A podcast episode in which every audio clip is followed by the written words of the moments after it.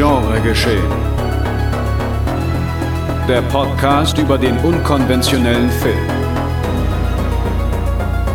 Mit Daniel Schröckert, André Hecker und Tino Hahn. Präsentiert von fredcarpet.com.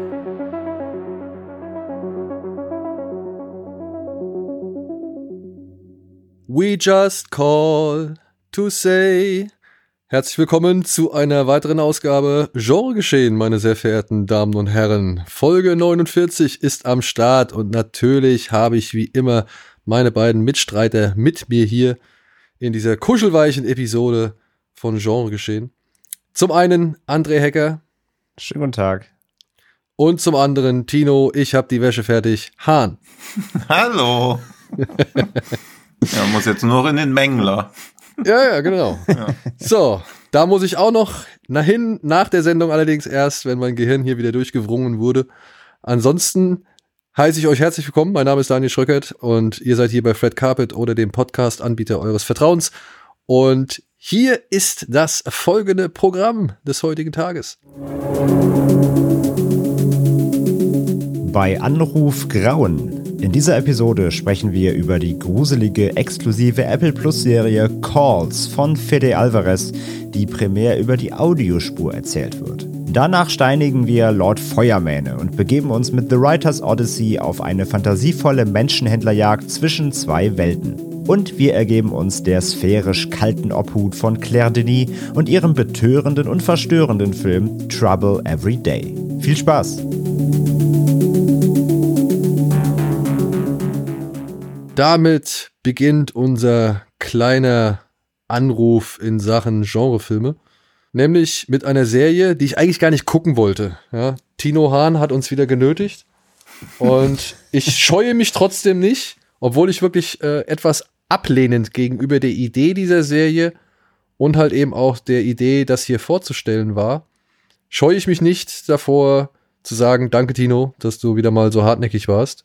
Entschuldigung ist angenommen. Gut. ja, man muss zu seinen Fehlern stehen und äh, auch anerkennen, wenn man halt wirklich innerlich wie äußerlich falsch lag. Und ich bin sehr dankbar, dass er uns Calls ans Herz gelegt hat. Diese Serie ist äh, über Apple Plus oder Apple TV Plus erhältlich. Es sind insgesamt neun Episoden zwischen 13 und 17 Minuten Länge. Und ja, man kann jetzt mal die Inhaltsangabe wiedergeben, die da lautet, ein Telefongespräch kann alles verändern. Die Episoden erzählen von mysteriösen Geschichten und Ereignissen, die nur auf der Audiospur stattfinden. Die Telefonate handeln von Liebe, Horror und Wahnsinn und nehmen die eine oder andere überraschende Wendung. Ja, das kann man jetzt sagen. Ich würde trotzdem eine kleine Warnung vorausschicken, dass wir jetzt schon ein wenig spoilerig werden, oder? Ja, nicht zu detailliert, schon. aber genau, darüber zu ja, reden. Ja, genau. Also wir versuchen es nicht zu detailliert zu machen. Das ist der große, das ist das große Vorhaben jetzt. Hm. Allerdings, wie gesagt, werden wir vielleicht auf die Handlung einzelner Episoden schon mal hier und da eingehen. Ja. Was aber allerdings dann trotz allem nicht wirklich ein Spoiler ist. Aber wir können trotzdem auch eine Menge spoilen. Und ja, es wird ein wenig schwierig, aber wir wollen euch Lust auf diese Serie machen und wollen mhm. euch trotzdem nicht zu viel davon verraten, müssen aber auf bestimmte Einzelheiten eingehen. Und deswegen, ich glaube, wir schicken hier alle drei, mh, mm, ja, den einen Spoiler vorweg, dass wir alle drei sehr begeistert sind von dieser Serie. Mhm. Und falls ihr nicht mehr wissen wollt dazu, dann ja, skippt jetzt diesen Part oder so. Und seid euch gewiss, dass das auf jeden Fall eine tolle Serie ist, die man mal erlebt haben sollte. Ob ja. jetzt nun rein klanglich oder auch visuell, das wird dann jetzt halt im Folgenden geklärt. Aber wie gesagt, von uns allen dreien gibt es auf jeden Fall eine dicke Empfehlung für Calls. So. Ja. Mhm. Und Absolut. ab jetzt wird, sage ich mal, ein wenig gespoilt, beziehungsweise jetzt geht es in Details, die vielleicht schon das, das Erlebnis ein wenig beeinträchtigen können. Aber ja, das muss ich sagen, ich habe selten und das ist jetzt halt das große Ding, weil das ist der große Knackpunkt, den ich bei dieser Serie habe. Ich habe selten wirklich ähm, innerhalb von kürzester Zeit schon so eine schnelle Bindung an jede einzelne Folge gehabt, die ja mhm. sage ich jetzt mal, immer wieder eine andere Situation erzählt, immer wieder von anderen Menschen erzählt und, und immer wieder, sage ich mal, auch neue, sage ich mal, Dinge zutage fördert, um es so auszudrücken. Mhm. Aber ich muss auch sagen, ich habe sehr viele Episoden schlichtweg nur gehört. Ja, Inwiefern? Also hast du nicht hingeguckt? ich habe nicht hingeguckt, genau. Krass. Ich habe ich hab einfach nur, ähm, ich habe tatsächlich sogar eine Folge, weil da hatte ich eine etwas längere äh, Zugfahrt, da habe ich halt eine Folge einfach nur gehört. Komplett. So. Und ich muss sagen, das funktioniert trotzdem. Ja, also es, es, es funktioniert auf, der, auf der akustischen Ebene über alle Maßen gut. Auf eine kurze Zeit irgendwie, ja, ich weiß nicht, ich habe das ja auch mit Visualisierung gesehen. Hm. Und ich, ich finde halt, die Visualisierung ist nicht allzu notwendig. Die wird irgendwann mal, sag ich mal, kriegt sie eine gewisse Bedeutung. Das will ich gar nicht abstreiten. Aber ich würde nicht sagen, dass die Visualisierung wirklich essentiell notwendig ist für die, die, für den, für das, für das, ja, zumindest für die Geschichte oder halt auch für die Emotionen, die diese Serie transportiert. transportiert. Ja, oder für die Geschichten, sagen wir es so.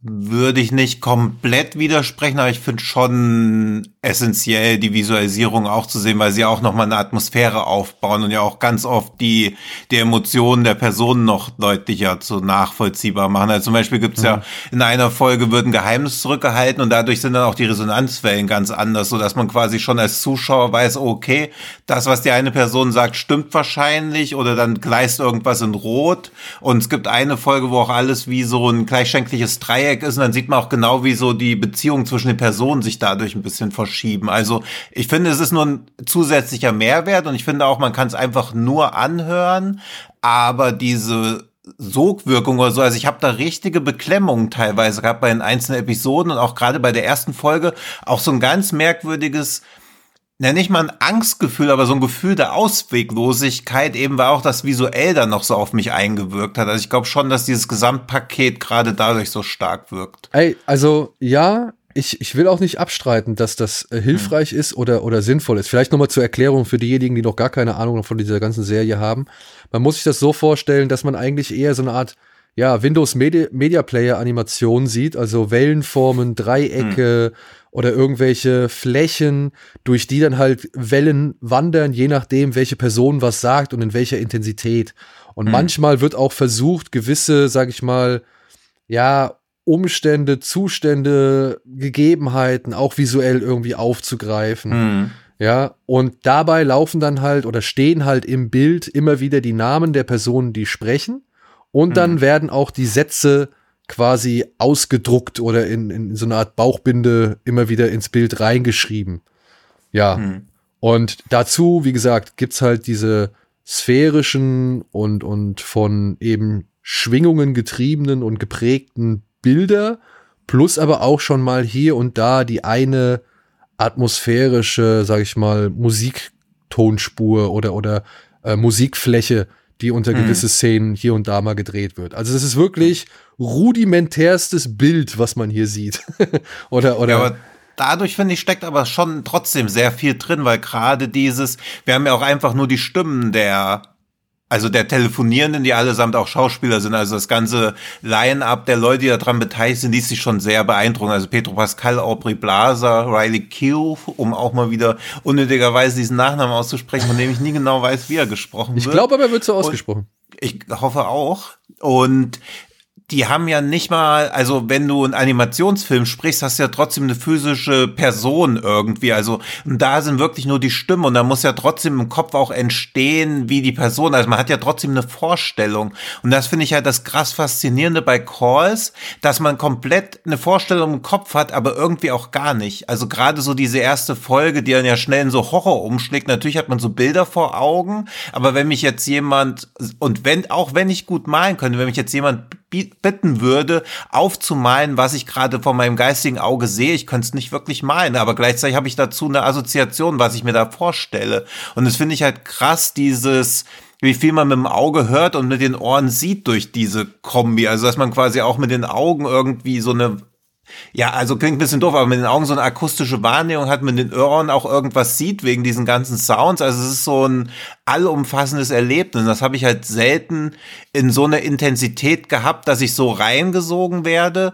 und gleichzeitig auch noch so eine Vorstellung davon habe, weil diese, diese dritte Episode oder eine der Episoden, ja gut, war ein bisschen Spoiler, eine der Episoden, eine der Episoden wirkt ja auch eigentlich nur wie eine normale Crime Story, aber dadurch, dass die Stimme dann so bedrohlich teilweise wirkt und so, wie ich fand das so super spannend, wie sich dann auch so ein Bild, das alles so shiftet, wenn jemand einfach nur über die Straße geht und vorher haben halt so, war es so links und rechts im Bild angeordnet, wo sich die Personen befinden, dann soll aber eine der Personen über die Straße in ein anderes Haus gehen und auf einmal shiftet das ganze Bild, man hat das so, so vor sich und das Haus ist da hinten und dann ist auch die Stimme auf einmal bedrohlicher, dann geht jemand dieses Haus rüber. Und man hat ja nur diese Visualisierung, aber es war so ein intensives Erlebnis und als dann da im Schrank was geholt werden soll. Und ich dachte mir so, ach du Scheiße, wenn da jetzt irgendwas Gruseliges passiert, ich weiß gar nicht, wie ich damit so klarkommen soll. Also diese Emotionen, wie stark die da waren, ohne dass ich wirklich beschreiben kann, warum das einfach so war. Also es ist echt ein, ja, ein und krasses das, Experiment und Ja, ein ich finde krasses halt, Erlebnis. ich find halt auch die Visuals, ähm, die multiplizieren total die Emotionen, finde ich. ja. Weil die auch so eine,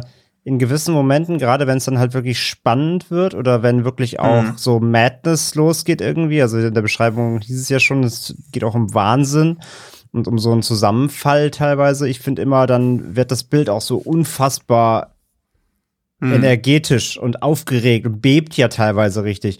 Und ich finde schon, dass das visuell dann auch wirklich meine Emotionen verstärkt hat, weil das halt so so eine Dringlichkeit mit sich bringt plötzlich, finde ich. Also nicht nur, dass auf der Tonspur so viel passiert, du hast die, die aufregenden Stimmen, du hast dann noch irgendwelche ähm, Atmo-Spuren, die dann halt irgendwie in, ja, Autos oder irgendwie Geräusche simulieren im Hintergrund noch.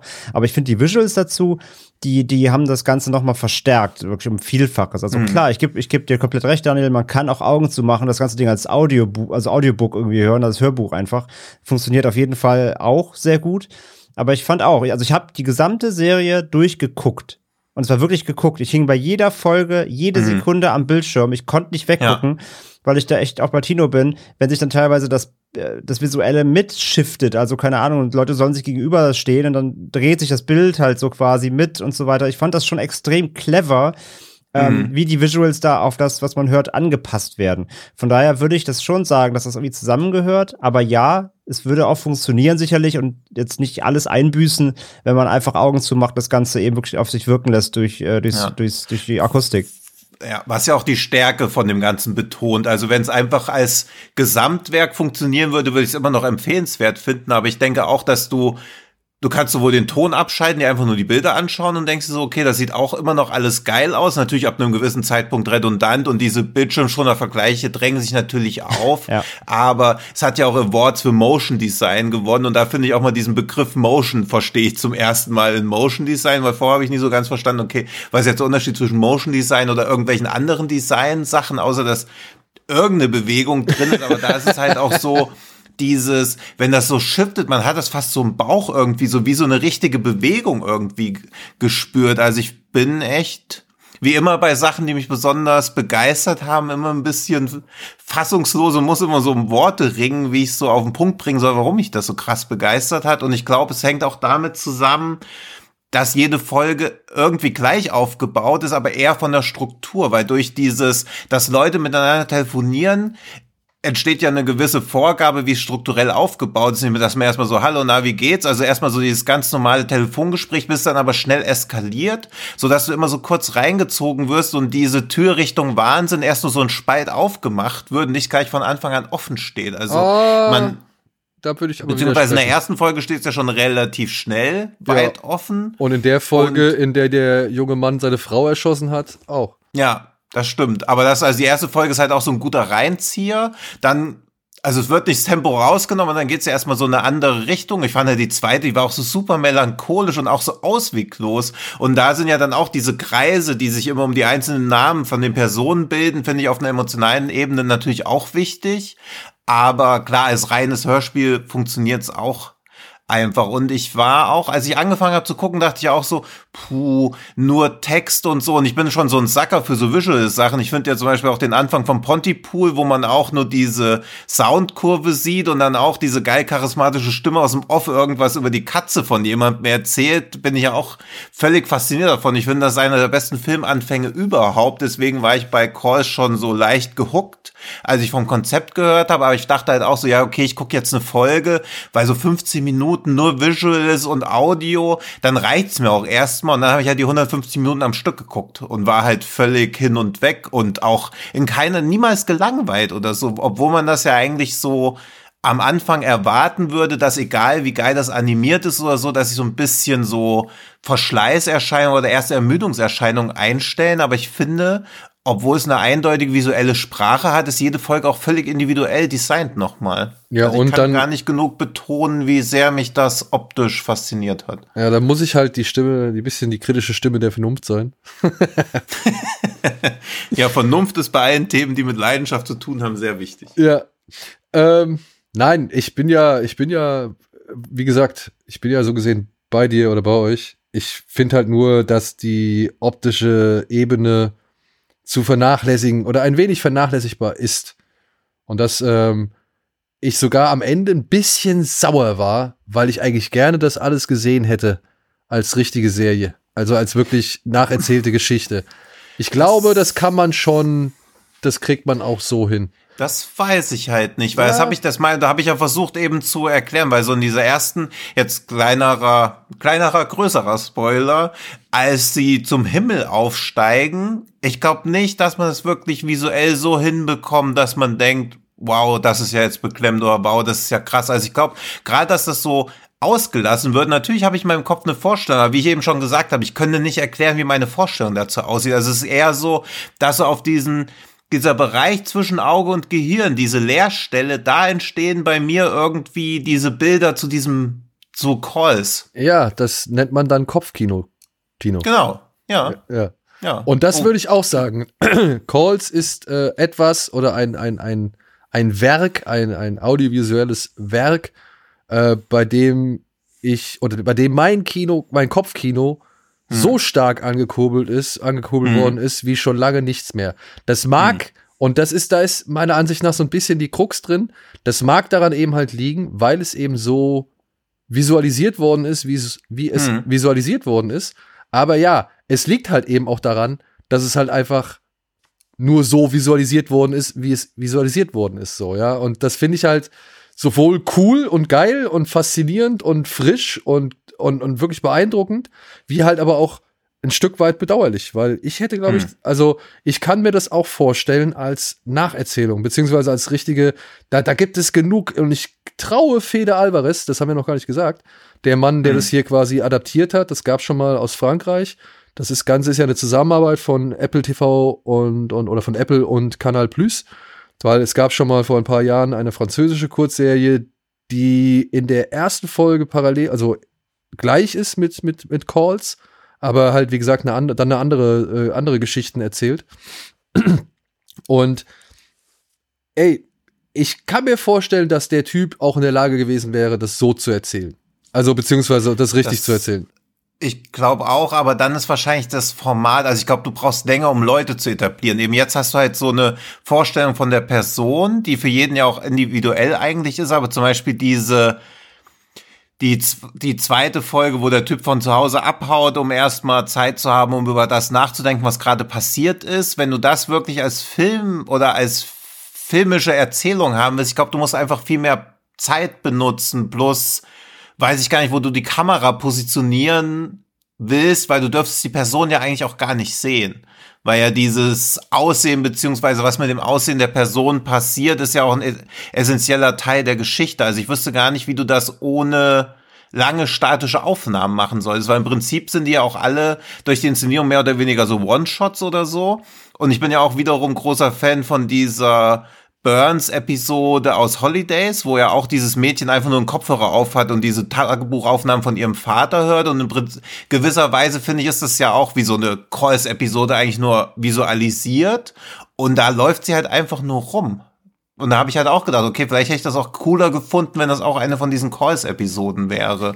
also ja, ich glaube, ein paar von denen hätte man visualisieren können, aber ich glaube, gerade die erste, das wäre schwierig geworden, weil du dann auch die ganze Zeit zwischen den Leuten hin und her schalten müsstest. Also er hat ja dann diese Frau in seinem Bett liegen, die vielleicht gar nicht seine Frau ist. Bei ihr ist dieses Vieh, was irgendwas mit den Armen komisch hat. Und durch diese Inszenierung, wie Kors jetzt halt ist, musst du gar nicht schneiden. Also brauchst keine Schnitte, während du in der richtigen Erzählung halt immer wieder hin und her schneiden müsstest. Und ich glaube, da geht die Tension bisschen verloren. Oder du Ja, machst halt, Entschuldigung, äh, nur kurz, äh, dein anderer, oder du Ja, machst halt äh, äh, wie Hardcore Gaspar Noé und machst halt Splitscreens die ganze Zeit, ne? Ja. Ja, gut. Oder das, ja, wie bei Lux, Ja. Lux Eterna, ja. Ähm, Ich muss aber sagen, ähm, ich weiß halt nicht, ob eine Serie wie Calls, ob die mich oder generell auch, aber ich sag einfach mal mich, so umgehauen hätte, wie sie es jetzt getan hat, wenn sie halt eine ganz normale gedrehte Serie wäre. Weil, Glaube ich, glaube ich auch nicht. weil das hat mehrere Ja. Gründe. Zum einen Hm. muss ich sagen, ich war immer wieder erstaunt, wie schnell mir Personen in den Einzelepisoden nahegegangen sind. Weil die sind ja dann doch gerade zunehmend äh, so mit Mitte, Ende hin, werden die ja auch wirklich sehr emotional und sehr persönlich und sehr rührend teilweise auch und sehr Mhm. dramatisch und tragisch. Und ich war wirklich erstaunt, wie nah mir das teilweise gegangen ist. Und Hm. ich weiß nicht, irgendwie hat das, das ist wie, bei- das ist wie bei Podcasts. Wir machen das Medium selbst. Ich finde irgendwie, wenn man Ja. irgendwie Leuten zuhört nur und du siehst sie aber dabei nicht und lässt es wirklich nur irgendwie akustisch wirken, hat das irgendwie eine andere andere Wirkung auf mich, als wenn ich Hm. das irgendwie einfach ausgespielt sehe, weil dann gucke ich halt irgendwie auf, Ja. auch auf alles andere, ja, dann schaue ich mir an, wie ist das gedreht, wie ist das gemacht, wie sind Effekte, und da, dazu komme ich halt hier nicht. Ich kann nur das aufsaugen, was ich eben auf der Tonspur irgendwie krieg. Und ich war erstaunt halt, wie gesagt, ähm, ja, wie, wie, wie nah mir das teilweise gegangen ist, wie ich mitgefühlt habe, wie ich mitgefiebert habe mit den, Ja, mit du, du bist halt gar nicht auf diese Limitierung des Bildausschnittes. Also auch in dieser Petro-Folge, wie er über die Straße geht. Also bei mir ist er halt irgendwie. Also ich habe ja eine Vorstellung, wie ich mir das alles vorstelle, Ja. aber ich kann ja quasi mit der Kamera dann so mit ihm mitfahren und dann ist er aber sofort in diesem Schlafzimmer drin. Also ich habe ja quasi, schneide ich es mir ja selbst im Kopf dann auf, Ja, einfach ja. passend zu den Audios, aber Aha. jeder inszeniert, ja, aber jeder inszeniert da ja seinen eigenen Film. Also ich habe das ja jetzt mir inzwischen dreimal schon angeschaut und dann auch immer wieder so andere Wahrnehmungen, aber teilweise sind Sachen ja ähnlich. Und jetzt kommt nämlich was, worüber ich auch manchmal drüber nachdenken muss, das ist dieses, wenn jemand sagt, kommt ein Mann in eine Bar, stellt sich ja jeder eine Bar vor und es ist immer die gleiche Bar, die man sich vorstellt. Aber es ist nie eine Bar, in der man jemals schon mal war. Also wenn ich jetzt so zu euch sage, hey, kommt ein Mann in eine Bar, habt ihr eine Vorstellung von dieser Bar? Aber es ist ja keine Bar, in der ihr jemals schon mal wart. Also, vielleicht ist das nur für mich so mindblowing oder Das so. aber erste, es was ich ein gerade, das erste, als ich das gerade gesagt hast, das allererste, was ich im Kopf hatte, ist die Bar aus Desperado, wo, Ja. wo, wo Tarantino den Witz erzählt. Aber Ja, oder das, sowas halt. Also, dass man halt Also ich einmal dann so eine eher Bar, was ab, was Ja. ich irgendwie kenne und damit direkt Ja. irgendwie verbinden könnte. Nee, bei mir ist es so eine super funktionelle Bar, funktionale Bar, in der ich halt noch nie war, weil ich die ja nur als Setting für diesen Gag brauche. Weil du gehst ja nie Also- in Bars. Ja, das, das kommt noch dazu. Und so ähnlich funktioniert halt äh, Calls für mich auch, dass ich bestimmte Settings, wenn ich sie nochmal anhöre, ist es immer so gleich, aber zum Beispiel hat auch die Frau, die in der ersten Folge dann zum Himmel auffährt, die hat bei mir überhaupt gar keine Haarfarbe erst gehabt. Also es war einfach nur eine Person. Ich finde das auch deswegen so super schwierig darüber zu sprechen, über Calls, wie man das so wahrgenommen hat, weil man dann so merkt, dass man viele Details gar nicht braucht, um da trotz- trotzdem so was Ganzes und so was Reichhaltiges zu machen. und ich glaube, Also haben auch, ich hab, weiß auch nicht, welche Augenfarbe die zum Beispiel hat, wenn es aber Schauspieler wären. Und ich weiß ja auch, dass das zum Beispiel spielt ja Aubrey Plaza oder spricht einmal Aubrey Plaza mit. Aber deren Originalstimme ist mir jetzt auch nicht so vertraut, dass ich sie kontextlos erkennen würde. Und ich stelle mir trotzdem nicht sie dann als Schauspielerin dar, sondern es ist halt eher so ein Platzhaltercharakter, den ich dann mit den Informationen aus dem Audioteil fülle. ja, aber das, ja, spricht aber dann trotzdem eher für das, was ich gesagt habe, dass du halt auf das Visuelle nicht so sehr angewiesen bist, wie halt äh, auf die Au- auf die Akustikspur. Und ich glaube, ich glaube aber trotzdem, dass es möglich wäre, diese Geschichten, ja, die, ja, wie, wie mache ich das? Ich glaube, es ist trotzdem möglich, diese Geschichten visuell aufzugreifen und dann Mhm. trotzdem noch gewisse Leerstellen zu lassen, um sich halt selbst seinen Teil zu denken oder sich selbst zu visualisieren. Ich glaube, diese Geschichten sind inszen inszenatorisch, nee, nicht inszenatorisch, erzählerisch stark mhm. genug, um dich auch mit einer, sag ich mal, vorgefertigten Visualität mitreißen zu können. Ich brauche die nicht alle kennenlernen. Ja. Ich muss ja, nicht unbedingt alles wissen, ja. wo die sind. So, es geht ja in dem Moment und es geht ja auch bei einigen Geschichten, auch die Geschichte und das finde ich zum Beispiel auch schön. Äh, Rosario Dawson spricht äh, unter anderem mit und da, mhm. da die, ähm, ich habe die Folgen auch mal teilweise auf Deutsch gesehen. Ähm, da haben sie tatsächlich auch darauf geachtet, die deutschen Synchronstimmen von den jeweiligen Schauspielern mhm. zu finden. So, also das fand ich schon äh, da hat man sich auch gewisse Mühe gegeben. Aber auch bei Rosario Dawson, das ist eine Folge, die fängt an mit zwei Leuten, die sich schon seit Jahren kennen und die halt auch dann mhm. eben nicht, ah, hi, wie geht's dir und bla bla bla, sondern da steigen die halt mitten in das Gespräch ein. Und das ist ja schon etwas, was man auch allen Folgen, sage ich mal, so ein bisschen als Formel irgendwie unterstellen kann. Jede Folge steuert irgendwann, sage ich mal, auf den Moment einer gewissen Enthüllung hin aber auch gleichzeitig dann, und das ist das, was ich auch sehr erstaunlich finde und was ich auch sehr gut finde und was meiner Ansicht nach über die Geschichte dann hinausgeht, äh, zu einem Moment, wo Menschen zum ersten Mal in, in vielen Fällen ja wirklich austauschen, was sie fühlen, was sie denken, was sie ja noch nie gesagt haben oder was, was sie halt mhm. sich bislang nie getraut haben zu sagen oder immer mhm. Angst davor hatten, es zu sagen.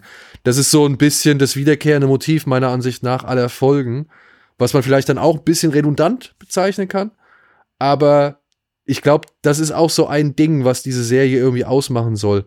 Dass man halt irgendwie, weiß ich nicht, abseits aller beschissenen Situationen, abseits oder dass man sich genau erst im Angesicht dieser beschissenen Situation irgendwie dessen bewusst wird, was man irgendwie jahrelang hat schleifen lassen, was man irgendwie versäumt hat auszusprechen oder was hat man, was man, was man ja sich nie getraut hat einzugestehen, so. Ähm, das ist so ein wiederkehrendes Motiv und ich finde es in allen Geschichten immer noch stark genug, ohne zu viele Informationen mitzugeben, aber mhm. dafür halt, um dich dann trotzdem mitzureißen oder mitzunehmen, so. Und da verweise ich nur auf Episode 8. Die kann man zum Beispiel wundervoll, sag ich mal, auch visualisieren. Oder hätte man mhm. wundervoll visualisieren können. Aber dieser letzte Anruf, der hat mich echt fertig gemacht. Also ich fand mhm. schon vorher in Folge 2, wo ich gedacht habe, ach, ei, ei, ei, ist das traurig. So, mhm. ja. Und, und das kam ja immer wieder, außer bei Pedro, die Folge fand ich irgendwie einfach nur cool. mhm. Da hat man sich irgendwie richtig gefreut, so. Aber, ja. aber Folge 8 hat mir wirklich das Herz gebrochen. Das war echt einfach, also, das war erzählerisch, wie halt auch mit den Visualisierungen dort. Ähm, also, das war für mich die beste Folge, Meisterleistung und hat dann ja auch noch mal erzählerisch wieder noch mal äh, ganz was Feines gemacht. So, mhm. also ähm, Hut ab, absoluten Respekt für das, was allein diese Folge bei mir erreicht hat. So, ja, deswegen. Aber ich glaube, man kann das auch visualisieren und es wäre super. Und ja, es ist wirklich aufgrund dessen, wie es ist, richtig fantastisch, aber halt befürwortet dadurch, dass man halt hier halt so sehr das Kopfkino spielen lässt oder so mhm. viel Kopfkino-Möglichkeiten gibt, wie halt es kein Film oder keine Serie auf regulärer mhm. Basis meiner Ansicht nach äh, in der Lage ist, weil man halt eben da das ja Eingeständnis macht, den Leuten schon etwas vorzufertigen oder halt, weil man halt bereit ist, sich auf das Vorgefertigte einzulassen.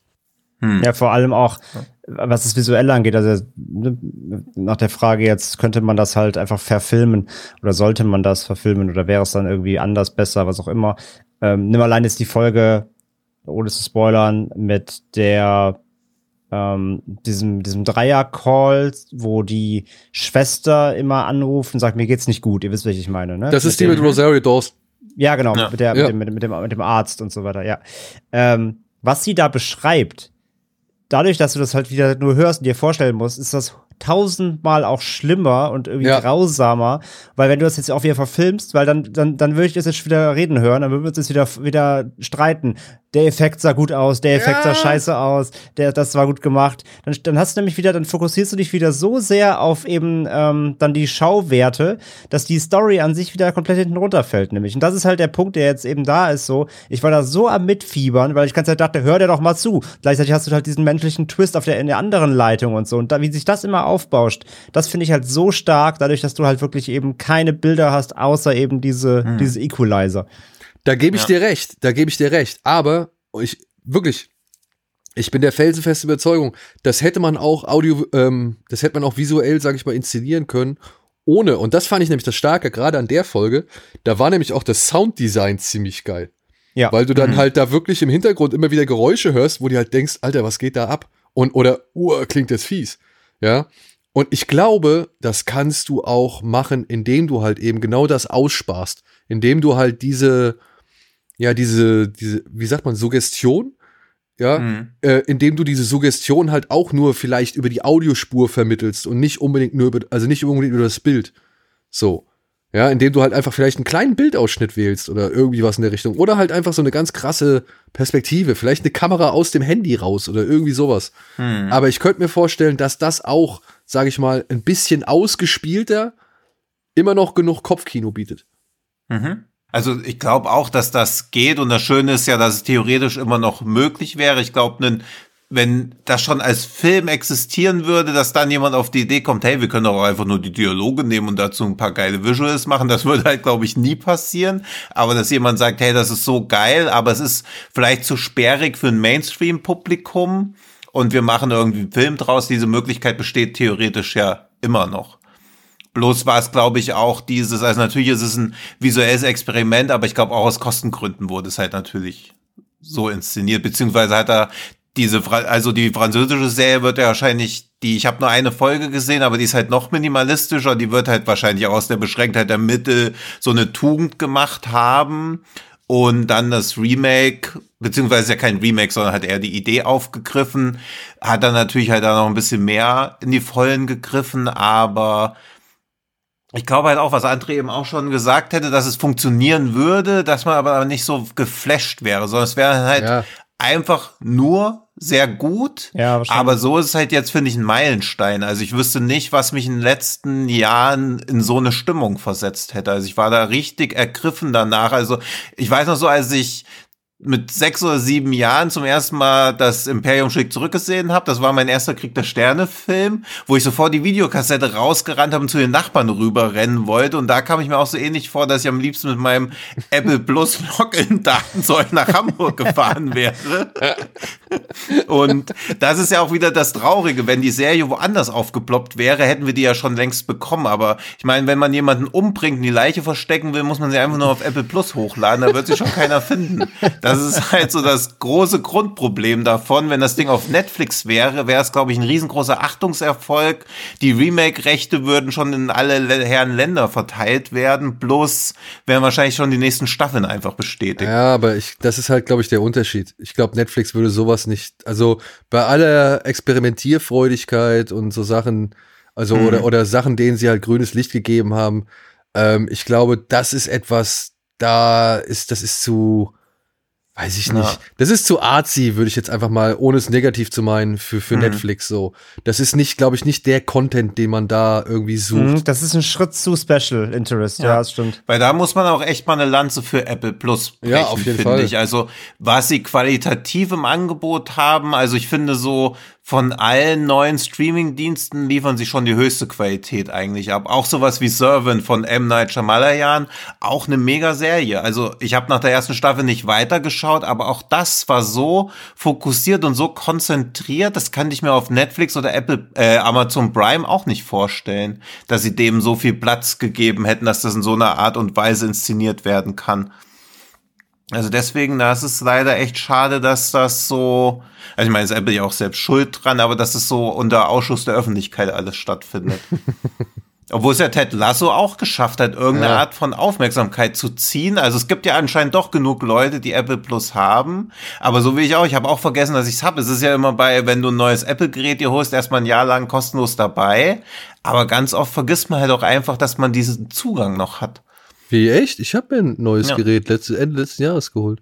Ja, müsste eigentlich dabei sein. Also war jetzt nur beim iPad oder iPhone dabei, aber meines Wissens gab es das immer mal. Okay, weil ich, okay. Kann auch sein, dass das seit Jahren Ich mein- nicht mehr so ist, nicht nur vergessen habe zu kündigen. Das kann natürlich auch gut sein. Die App war auf jeden Fall vorinstalliert. ja, clever. Gut, muss ich mal gucken. Muss ich mal gucken. Aber ja, ey, komm, lange Rede, kurzer Sinn, Calls Ja. äh, ist hier wirklich wir müssen auch, glaube ich, nicht weiter spoilen, das, das, oder, oder, oder? Ich, nee, das also, ist mega. Nee, also, ich glaube, hab- wir haben, wie gesagt, die vor allem die Pros und Cons rausgestellt. Cons gibt's halt wenige, außer wenn man sie sich selber macht. Also Naja, naja. auch- Es ist, es ist, eine, es ist ich finde halt, es ist, ich, ich merke, du hast, du hast was zu meckern. ähm, also für, für mich war das halt eine perfekte Erfahrung. Ich, ich habe eigentlich nichts, nichts mitbekommen, was mich irgendwie gestört hätte. Ähm, ich muss aber trotzdem dazu mitgeben oder möchte das anmerken. Ich finde trotzdem, es ist eine, eine Erfahrung, die halt aber auch nicht, glaube ich, jedem schmeckt. So, ich glaube nicht jeder hat die Ja, wie Austern. ja, Calls ist eine gute Auster in neuen kleinen Häppchen. Ähm, ich glaube, dass nicht jeder so komplett sich darauf einlassen kann unbedingt. Es gibt einfach Menschen, die brauchen doch Visuelles. Die können nicht abschalten, die können einfach nicht so gut das Kopfkino laufen lassen. Die, denen ist das vielleicht wirklich einfach zu dröge. Ich glaube, ich glaube schon, dass das passieren kann. Ja. Ähm, aber wenn man wirklich weiß, irgendwie, man hört eh gerne vor allem eben Hörbücher, Hörspiele, man weiß, man kann vor allem mit eben akustischen äh, Geschichten gut arbeiten und die verarbeiten, ähm, dann ist es halt ein No-Brainer und mit das Beste auf dem Gebiet überhaupt bisher, ja. Die Frage ist Das halt, hat ob, mich auch sehr gefreut, dass du die fünf Sterne rausgezogen hast. Gar, gar, war für mich nach der Hälfte schon gar keine Frage mehr. Außer das Ende wäre komplette Scheiße gewesen, aber ja, war es halt nicht. Mhm. ähm, ist halt die Frage, ob man sowas halt wirklich dann Serie nennt, ne? Also, was, was Ja, aber was ist es denn dann? Ich meine, es ist eine Serie. Ne, es Ohne ist ein da Hybrid, meiner. Ansicht nach. Also, es ist ein Hybrid, meiner Aus- Ansicht nach, aus, aus, keine Ahnung, aus visueller Unterstützung und halt wirklich guten Geschichten so. Und, und, Ja, und aber das erst- ist ja. Ja, Ja, eine jeder- Serie jede beschrieben. Serie. Ja, ja, nee, nee, aber, ey, von mir aus, bitte. Akzeptiert es so als Serie. Ich sage, es ist keine reine Serie, beziehungsweise wird es genug Leute sehen, geben, die sagen, naja, hätte mir auch als Hörspiel gereicht. Also, Ja, aber es Wirklich. gibt ja auch Hörspielserien. Also es ist eine Miniserie. ja, okay, okay. Würde ich, würde Alles ich klar, sagen. alles aber klar. Ich weiß, was du ich meinst. Rede, ich rede jetzt aber halt nicht, wenn wir von Serien reden, Ja. wie Sopranos, The Wire, Breaking Bad, Klar, After Party, äh, Sex in the City, was weiß ich. De, das darf, spielt das für mich nicht rein. Es ist nicht vergleichbar. RTL, halt hat RTL das früher aus, genannt? Eventserie? Ich würde es dann, wenn überhaupt, eher Experiment, Experiment halt nennen. Es ist auf jeden Ja. Fall ein Stück weit ein Ja. Experiment in Serienform, sagen wir es mal so. Ja. Genau. Das aber würde ist sowas wie La. Linnea, ist das eine Serie für dich? Wo dieses Männchen nur rumläuft? Also, ab wann ist denn irgendwas, also es ist doch die, die Art und Weise, wie was erzählt wird, also man wählt doch die Mittel, um das darzustellen, was man erzählen möchte. Und erst dann, also dann kannst du ja auch Zini von Spaß am Dienstag jegliche, dann ist Spaß am Dienstag auch keine Sendung, sondern was ist das dann? Oder, oder ist es die zusammen, ist es, ist, es- ist es die Zusammengehörigkeit oder der Zusammenhang, der erstellt Nee, wird? Also, also ist, also Tales from the Crypt ist ja zum Beispiel auch eine Serie. Obwohl es alles immer Ja. Einzel-Kurzfilme quasi eigentlich sind.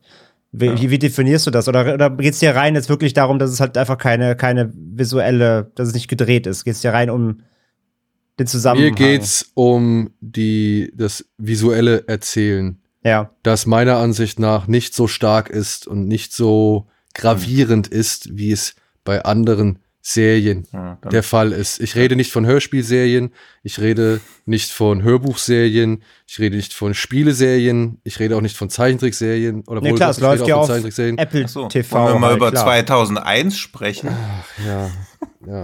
Oh. wo auch so eine Calls-Episode einfach mal eingebaut ist. Wollen wir mal auf, äh, ja okay, dann, wenn wir schon über 2001 sprechen, dann würde ich auch noch Oh mal nein, ich kurz, dachte, jetzt kommt die Überleitung. dann würde Ja. ich jetzt auch kurz über Suspension of Disbelief sprechen wollen, denn ich Den habe ich noch finde, nicht gesehen. Denn ich finde, Sehr gut. das ist in manchen Folgen leider auch erforderlich. Also ist mir dann schon ein, zwei Mal aufgefallen, dass man Hm. schon ein bisschen, und das ist halt dann auch meiner Ansicht nach eben der optischen Präsentation geschuldet, dass man hier und da schon ein bisschen was biegen konnte, was man normalerweise hätte man es ausgespielt gesehen mit Schauspielern und, und Mhm. Bühnenbildern und mit Settings oder was weiß ich, ähm, würde man das, glaube ich, deutlich stärker kritisieren.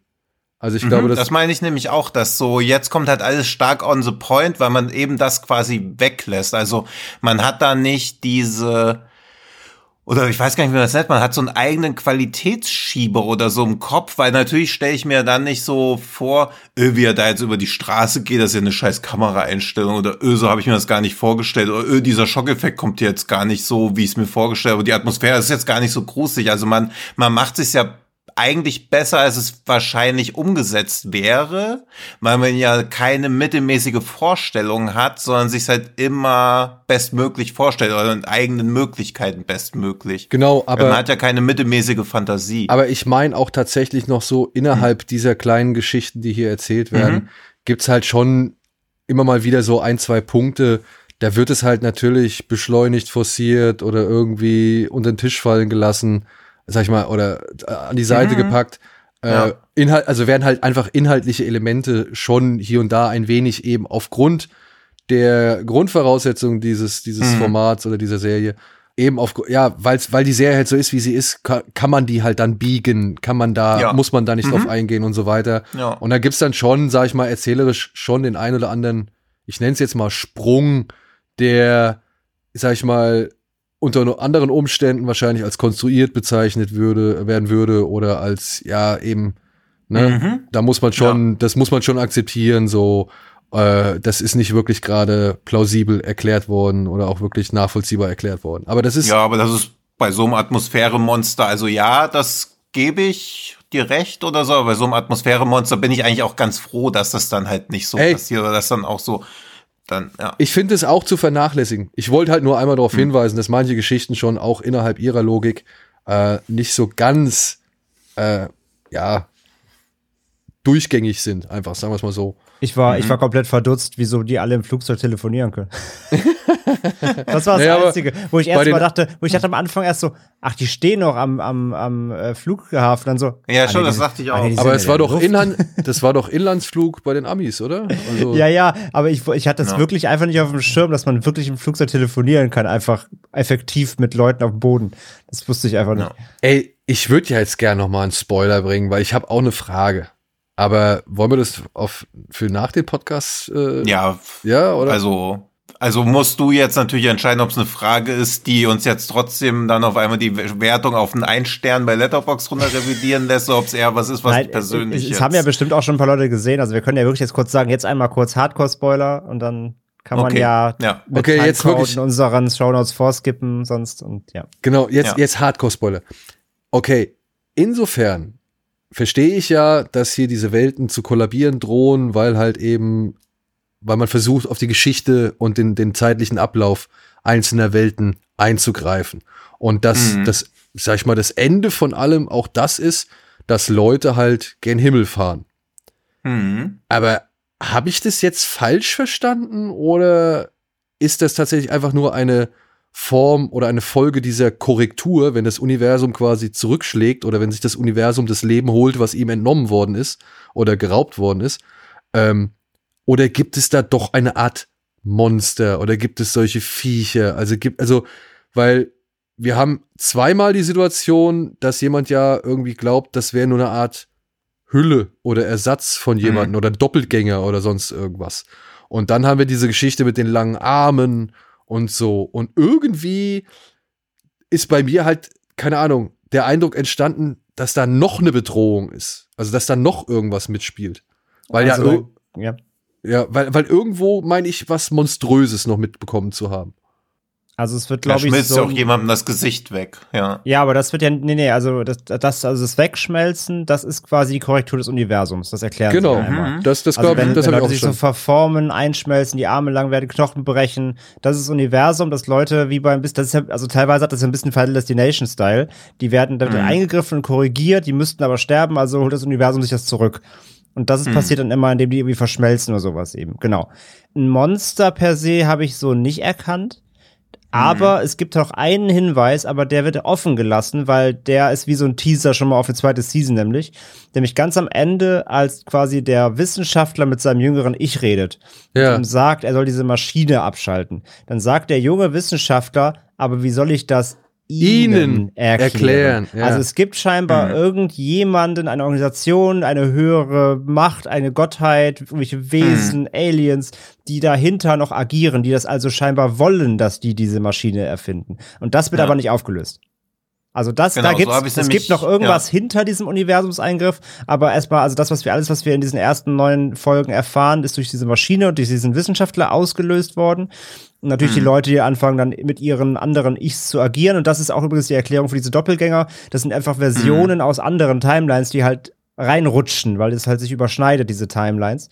Aber es gibt halt scheinbar irgendwas anderes, was das Ganze noch steuert, aber das erfahren wir halt nicht, was das ist. Ja, und das mit den, dass die Arme merkwürdig aussehen, habe ich mir dann auch Schluss, also so rückwirkend so hinter dass sie halt schon die Knochen gebrochen oder so, also dass die einfach deformiert sind, aber keine Monster, sondern halt auch einfach Menschen. Ja, die okay. schmelzen halt so ein irgendwie. Das ist halt. Ja, genau. Und dass das halt von ihr natürlich so wahrgenommen wurde, was ja clever ist, weil ich finde die erste Folge als so ein Foreshadowing auch brillant, weil man so schon so denkt, okay, was soll denn jetzt noch passieren? Beziehungsweise weiß man ja auch lange Zeit gar nicht, dass es wirklich zusammenhängt. Das ist ja eigentlich auch ganz geil. Ja, und das finde ich der größte, die größte Stärke an dieser Serie. Dass du halt erst denkst, okay, das sind halt einfach nur äh, emotionale oder unheimliche Geschichten. Ja. Und dann merkst du plötzlich, da steckt was dahinter. Das ist halt für mich alles das Genialste an der ganzen Sache. Das finde ich auch stark, weil bei der dritten Folge denkt man ja auch so, ja, okay, die war jetzt einfach nur noch Crime. Und dann denkt man so, okay, vielleicht probieren sie mit, mit jeder Folge irgendein anderes Subgenre oder so aus. Und auf einmal merkst du, ah, okay. Ja, so, echt stark. Spoiler-Ende. So. Kommen wir zu der angesprochenen Odyssee. Allerdings. Ja, du wirst doch gern Sachen, die visualisiert werden sehen. Ja. Ach, ey, wie einem hier wieder jedes Messer wieder ins Kreuz gerammt wird, was sich irgendwie Ja, darbietet. aber da wird doch jetzt mal schön Dark Souls visualisiert. Dark Souls. Ja. Wenn so Dark Souls aussieht, dann kann ich auch Kirby's Dream Farm spielen oder so. Also bitte. Also, Nee. äh, come on, Alter. Die From. Software Elite hat gerade Nee, abgeschaltet. ich finde, also ich finde, weil das Odyssey ist das Beste aus Dark Souls und das Schlechteste aus Assassin's Creed. In einem Film vereint. Aha. Um schon mal komplett mitten rein. Aber vielleicht kannst du erst mal vorlesen, worum es geht. Da freue ich mich nicht auf eine Formulierung ganz besonders. Oh Gott, die ist doch ziemlich lang, diese Inhaltsangabe. Ja gut, wir reden jetzt über A Writer's Odyssey von Lu Yang aus dem Jahr 2021, der hier folgende Geschichte an Mann und Frau bringen möchte. Seit sechs Jahren sucht Guang Ning verzweifelt nach seiner Tochter, die als Kleinkind von Menschenhändlern entführt worden ist. Gleichzeitig plagen ihn aber auch seine seltsamen Albträume von einer mittelalterlichen Stadt in einer Welt voller Magie, die vom grausamen Lord Feuermine beherrscht wird. Und dem jungen Helden Kong Wen, der sich dem Tyrannen entgegenstellt. Guan Ning träumt von ebenfalls diesem jungen Helden. Also die wird, der wird, die Welt wird nicht beherrscht von ihm zusammen mit Feuermine. Ja, das glaube ich klingt ein bisschen missverständlich. Ja, ähm, doch was Guang Ning nicht weiß, an der Geschichte aus seinen Träumen schreibt parallel ein junger Autor namens Kong Wen Lu. Und scheinbar beeinträchtigen die Ereignisse in seiner Geschichte die Reali- Realität. Davon ist zumindest Li Mu, der CEO des Megakonzerns Aladdin Group oder Aladdin Group, fest überzeugt. Denn jedes Mal, wenn Lord Feuermene zu Schaden kommt, wird auch er verletzt. Aus Angst um sein Leben macht er Guang Ning ein furchtbares Angebot. Die Aladdin Group wird ihm helfen, seine Tochter zu finden, doch dafür soll er Kong Wen Lu töten. Ist halt auch wieder wie bei je allen chinesischen Fantasy-Blockbustern, wenn man versucht, den Film irgendwie zu reviewen, läuft es eigentlich nur auf eine Zusammenfassung hinaus, wo man sich danach denkt, hä? Was, was, ja, und das, und das war gerade die offizielle Plotbeschreibung äh, von Ja. Eurovideo und danach war, bist du auch erstmal, hä? Und ihr glaubt jetzt, das ist der Film? Nee. Ja, Ja, gar nicht, oder? Also ich würde jetzt, das, ich denke ganz oft, wenn ich so Inhaltsangaben lese und ich, um auch mal ein bisschen Foreshadowing zu betreiben, ich finde die absurdeste Inhaltsbeschreibung von allen drei Filmen, über die wir heute sprechen, kommt erst. ja, noch. die kommt erst noch und die muss man auch erstmal entdecken. Ja, ja. gut, aber das, da kommen wir gleich noch hin. Hier, Deswegen, also, ja. nee, also, Sorry, aber diese Inhaltsangabe, ja, die musste auch ein bisschen entdecken. Aber ich finde schon, dass sie schon, naja, sie entspricht halt der Wahrheit. Ne? Ja. Du siehst den Typen, Aber ich würde der, ist, echt, ich, der ist auf der ich Suche würde nach seiner richtig Tochter. schwitzen. Ja, aber ich würde richtig schwitzen, wenn ich den Auftrag hätte, Inhaltsangaben von Filmen zu schreiben, weil ich ganz oft denke, hä, es geht doch eigentlich um was ganz anderes. Also ja, ich verstehe schon, warum, warum diese Inhaltsangabe da so ist, aber irgendwie würde ich immer ganz andere Schwerpunkte sehen oder so.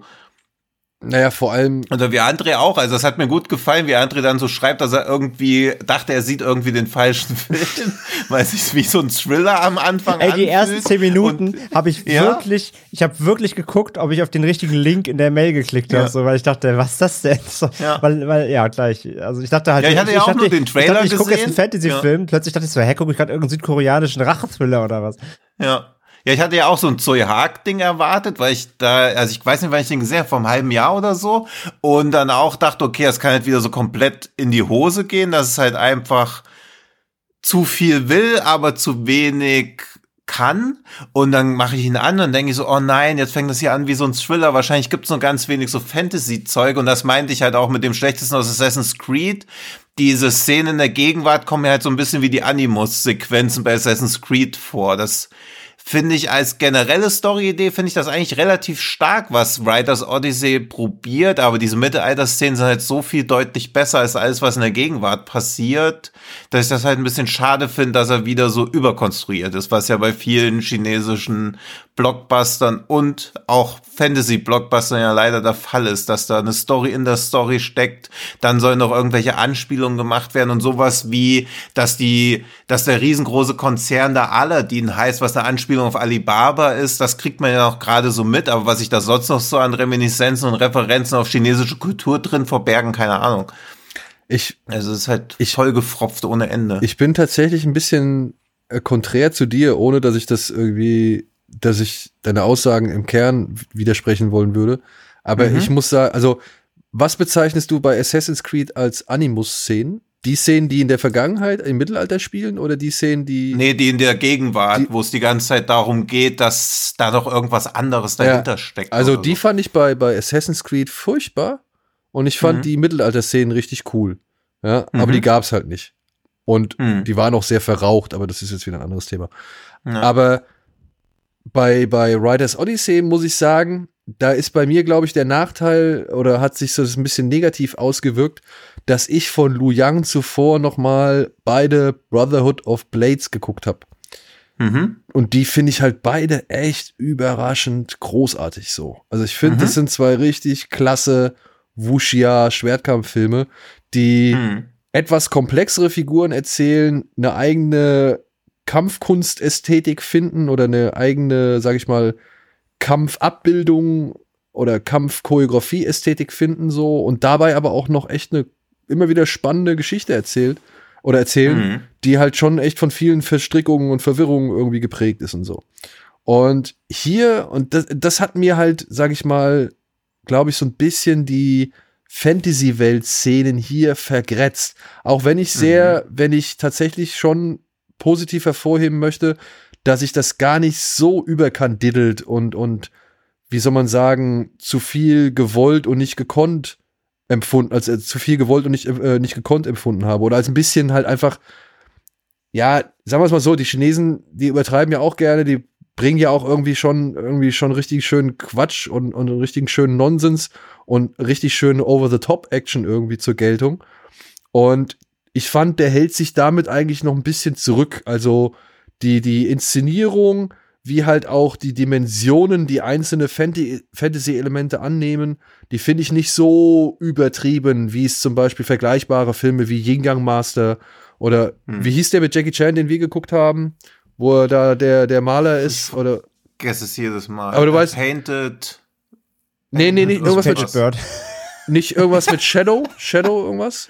Ach, Shadows of Yin und Yang, nicht war es nicht auch sowas? Oder Shadow of the Master of Yin und Yang? Ja, irgendwie irgendwie sowas. Ja, Aber irgend ihr sowas. wisst, was ich meine. Der, der war ja noch mit diesen Knuddelfiguren und sowas. Hm. Und mit, mit, mit sowas hält sich ja Writers Odyssey Gott sei Dank noch zurück. So, Hm. ja. Also, du hast diese Rüstung, The Night of Shadows. A Night of Between Shadows. Yin and Yang. So Ah ja, genau. Ja. Ja, ähm, hier hast du halt diese, diese Rüstung, die sich irgendwann mal an Kong Wen irgendwie ran, ran bappt oder, oder beziehungsweise sich an ihn fest, festsaugt, so eine Art Venom. Ja.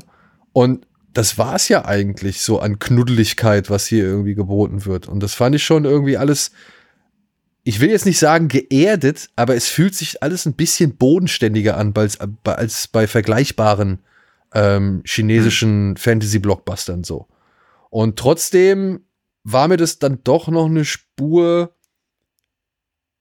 weiß nicht, zu viel gekünstelt, um wirklich im Einklang mit dem zu sein, was in der Realität oder in der realen Welt dargestellt wird.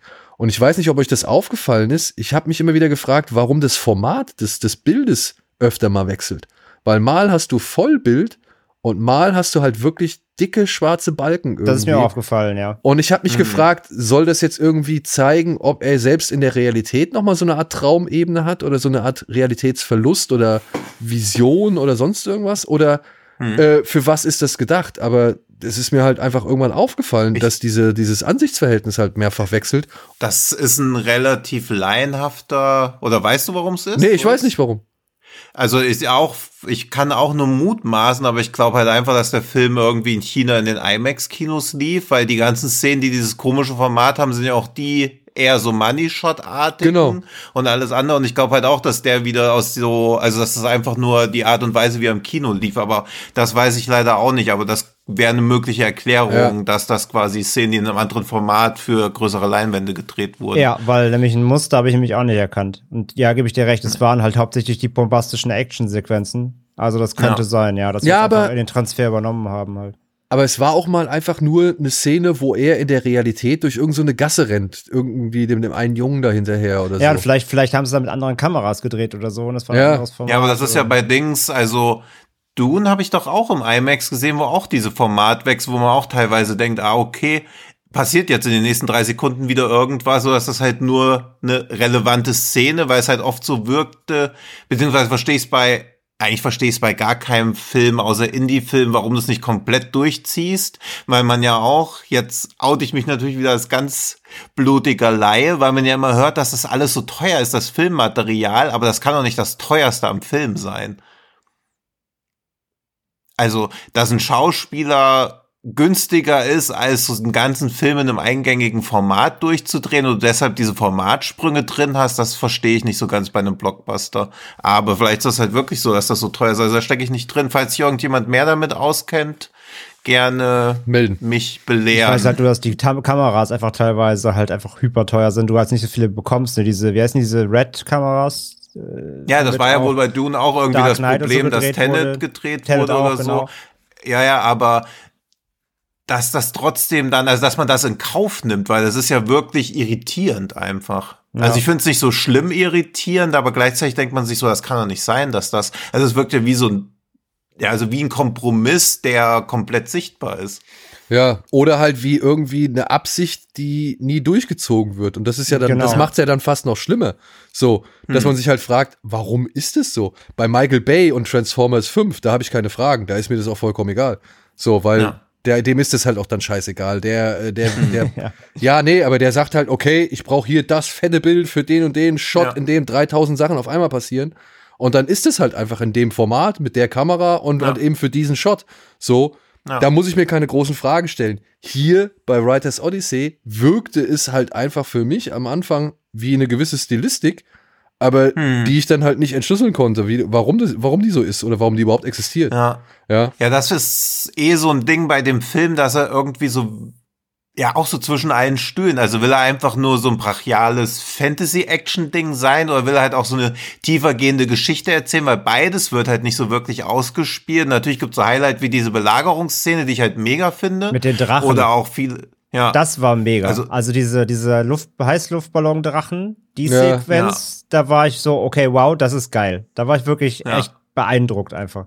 Aber dann reißt dich halt die Realität immer wieder raus. Und genau. Dann kommt, und dann kommt ja, das genau meine ich ja, genau das, das, das ja, das ja. wollte ich nämlich auch eben sagen. Mein großes Problem mit dem, dieser zwei, das hat Tino am Anfang ja gesagt. Ich mhm. finde es so, wenn du so zweigleisig fährst, ich finde es prinzipiell auch spannend, weil du halt viele Möglichkeiten hast. Aber mhm. wenn du halt so einen Film hast wie hier, der dabei aber halt wirklich eine extrem konfuse und aufwendige Geschichte eigentlich erzählen will, aber für beides dann mhm. nicht genug Zeit so richtig hat. Ich konnte mich dann letzten Endes leider auf weder noch so richtig einlassen. Wisst ihr, was ich ja. meine? Also es, es wird immer gerade angerissen, dann bist du gerade da drin und zack, ist der Wechsel wieder. Du bist wieder in einer anderen Realität. Und so war es bei mir halt, dass ich mich nicht auf eine so richtig versteifen konnte. Und so war ich immer so ein hm. bisschen dazwischen am Herschwimmen. Und das hat dem Film, glaube ich, so insgesamt hat er da viel, viel Impact geraubt, leider. ja, mir. weil das, also das ist ja auch bei Unendliche Geschichte ist das ja auch so, dass du immer diese Bastian-Szenen hast, die damals fand ich die alle nicht so schlimm, aber wenn man jetzt nochmal die unendliche Geschichte guckt, ey, wie sehr diese Bastian-Szenen halt nerven. Aber Und, aber, ja. die Bastian-Szenen waren nicht sehr lang. Und die Bastian-Szenen waren ja. meistens nur in einem Raum. Ja, so dass Ja. du halt immer noch so eine Art, wie soll man sagen, äh, ach, ich bin ja eigentlich hier Anker hattest. So. Ja, genau. Ja, und Ja. bei, bei Writers Odyssey, da, da, da wechselt er ja schon allein die Stadt einmal. So.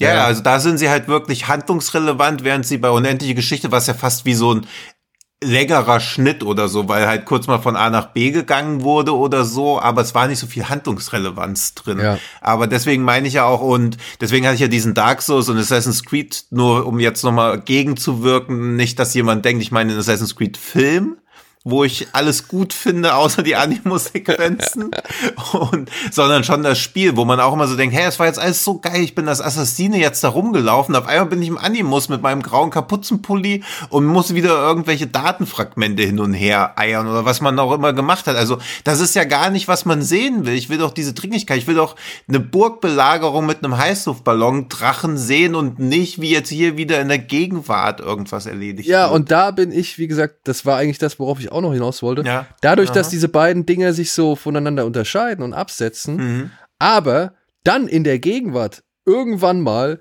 hier Guang Ning mit seiner Wurftechnik plötzlich eine Kampfszene haben darf. Und da war ich dann richtig angetan, wo ich gedacht habe, oh ja, Mhm. geil, das will ich mehr sehen.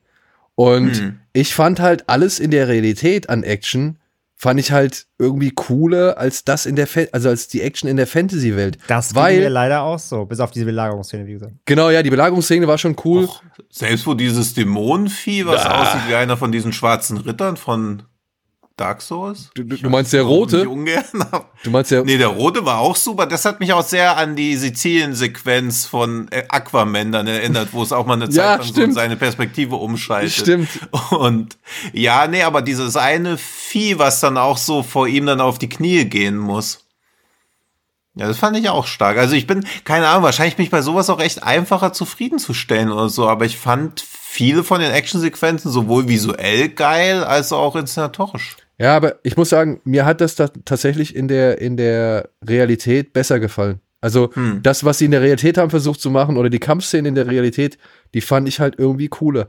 Ich fand, das Hm. war leider, ähm, und, und das ist das Dilemma, meiner Ansicht nach, an diesem Film, dass das beides so voneinander getrennt ist, dass wenn du davor sitzt, dich halt, glaube ich, immer für eine Seite entscheiden wirst und sagen wirst, Ja. ey, ich finde das eigentlich cooler oder ich finde das eigentlich cooler, aber ich krieg zu Mhm. viel davon zu sehen oder ich krieg zu viel Ja. davon zu sehen. Ja. Und Deswegen verstehe ich die Existenz von so Filmen halt auch schlussendlich nicht, weil das, also wenn es uns dreien jetzt schon so geht, also 100 Prozent der Beteiligten wird es doch auch, wenn so ein Film geplant wird, vielen so gehen und dann wird man nie so ein wirklich befriedigendes Ding da rausholen. Und viele Filme, die das so ähnlich machen, wie zum Beispiel Unendliche Geschichte, aber auch sowas wie Matrix macht das ja im Prinzip auch, aber auch da sind die Szenen, die halt rausgezogen sind, so kurz oder dann so handlungsrelevant, dass man das in Kauf nimmt, aber eigentlich will man das gar nicht sehen, wie, also entweder ist man halt eine Realität verhaftet, will nur das sehen und man will nur dieses Mittelalter-Ding sehen, oder es muss halt was ganz eher abstrakteres sein, wie irgendwie, wenn a Monster Call ist oder so. Aber auch a Monster Calls kriegt die Balance besser hin. Ja. Ja, eben, genau, ja. Mein Problem war auch vor allem die ganze Action, weil du halt gerade meintest, das mit der mehr Spaß. Ich fand die Action halt in der, ähm, in der Fantasy-Welt, die war mir auch zu Videospiel-esk. Also ich fand die halt Ja. so, die war halt extrem ungreifbar. Und ich fand halt die in der echten Welt, auch wenn diese Superkräfte natürlich auch Fantasy Ja, überhöht sind. ja. Aber ich meine, Ja. das Lustige ist ja auch, ich meine, weißt du, es ist eine Welt, da gibt es Leute mit Superkräften, der kann Steine werfen. so, so wow. Aber er wirft sie halt Ja. richtig geil. Genau, aber, aber trotzdem, wie er das einsetzt, ist halt schon cool. Und ich finde halt, die Kämpfe im, ähm, in der Wirklichkeit haben halt einen deutlich krasseren Impact und wirken halt einfach viel, viel wuchtiger und greifbarer Ja, als das diese, stimmt, als ja. diese, Daniel hast du schon auch gesagt, so Dynasty Warrior-artigen Kämpfe, weißt du, wenn sie da verfolgt werden von diesem roten, roten Kämpfer. Ja, mega. Äh, wie der halt, also, was ich cool fand, war der Shot, Ja. dieser Drohnenshot, wie er dann in die Häuser rennt und die Häuser stürzen so neben ihn so nacheinander ein. Ja, das war fett. Aquaman. Das, ja, genau. Ja, das, das, war, das war ja. schon cool, aber trotzdem, es wirkt halt alles komplett wie aus einer Rendersequenz von einem Game. Und das war irgendwie so, ja, ja das war halt nett, aber es war mir schon wieder zu viel alles irgendwann. Und da fand ich wirklich diese mhm, kleinen Momente in der Realität, mhm. wo er eben, wo er da an diesem Platz ankommt und den Leuten diese Steine da in die Fresse wirft. Und das, das war ja richtig hart teilweise. Da war ich wieder dran erinnert mhm. an so einen südkoreanischen Generell war der relativ hart, so. finde ich. Ja, da, da war ich auch, da war ich auch überrascht wieder. Das, das Thema hatten wir ja schon mal, wo ich überrascht war, wie Chinesen keine äh, Angst davor haben, bei Blockbustern einfach auch, ja, bei, bei Shockwave, genau hatten wir das Thema erst ja. wieder. Wie die keine Angst ja, davor haben, bei Blockbustern trotzdem irgendwie blutig zu sein. Auch diese Schlacht dann mhm. da äh, am Ende, wo er die alle da zerlegt, ne? Äh, klar, ist alles CG-Blut, aber trotzdem ist der ganze Platz danach komplett. Ja, aber es sieht halt trotzdem deftig. Genau, also trotzdem so, war der ganze Platz so danach. Denkt, okay, das, das tut weh. Genau, der, ja. der Platz war trotzdem danach auf dem Boden alles rot, so, ne? Also da scheuen sie halt nicht weg von. Das ist schon immer wieder beachtlich, ja. Da aber letztendlich geht halt wie Daniel. Ich fand auch die, die Action im Jetzt so quasi in der, in der realen Welt mhm. war irgendwie wuchtiger. Die hat mich mehr reingezogen als diese Videospiel-esken Szenen, ja. Ja.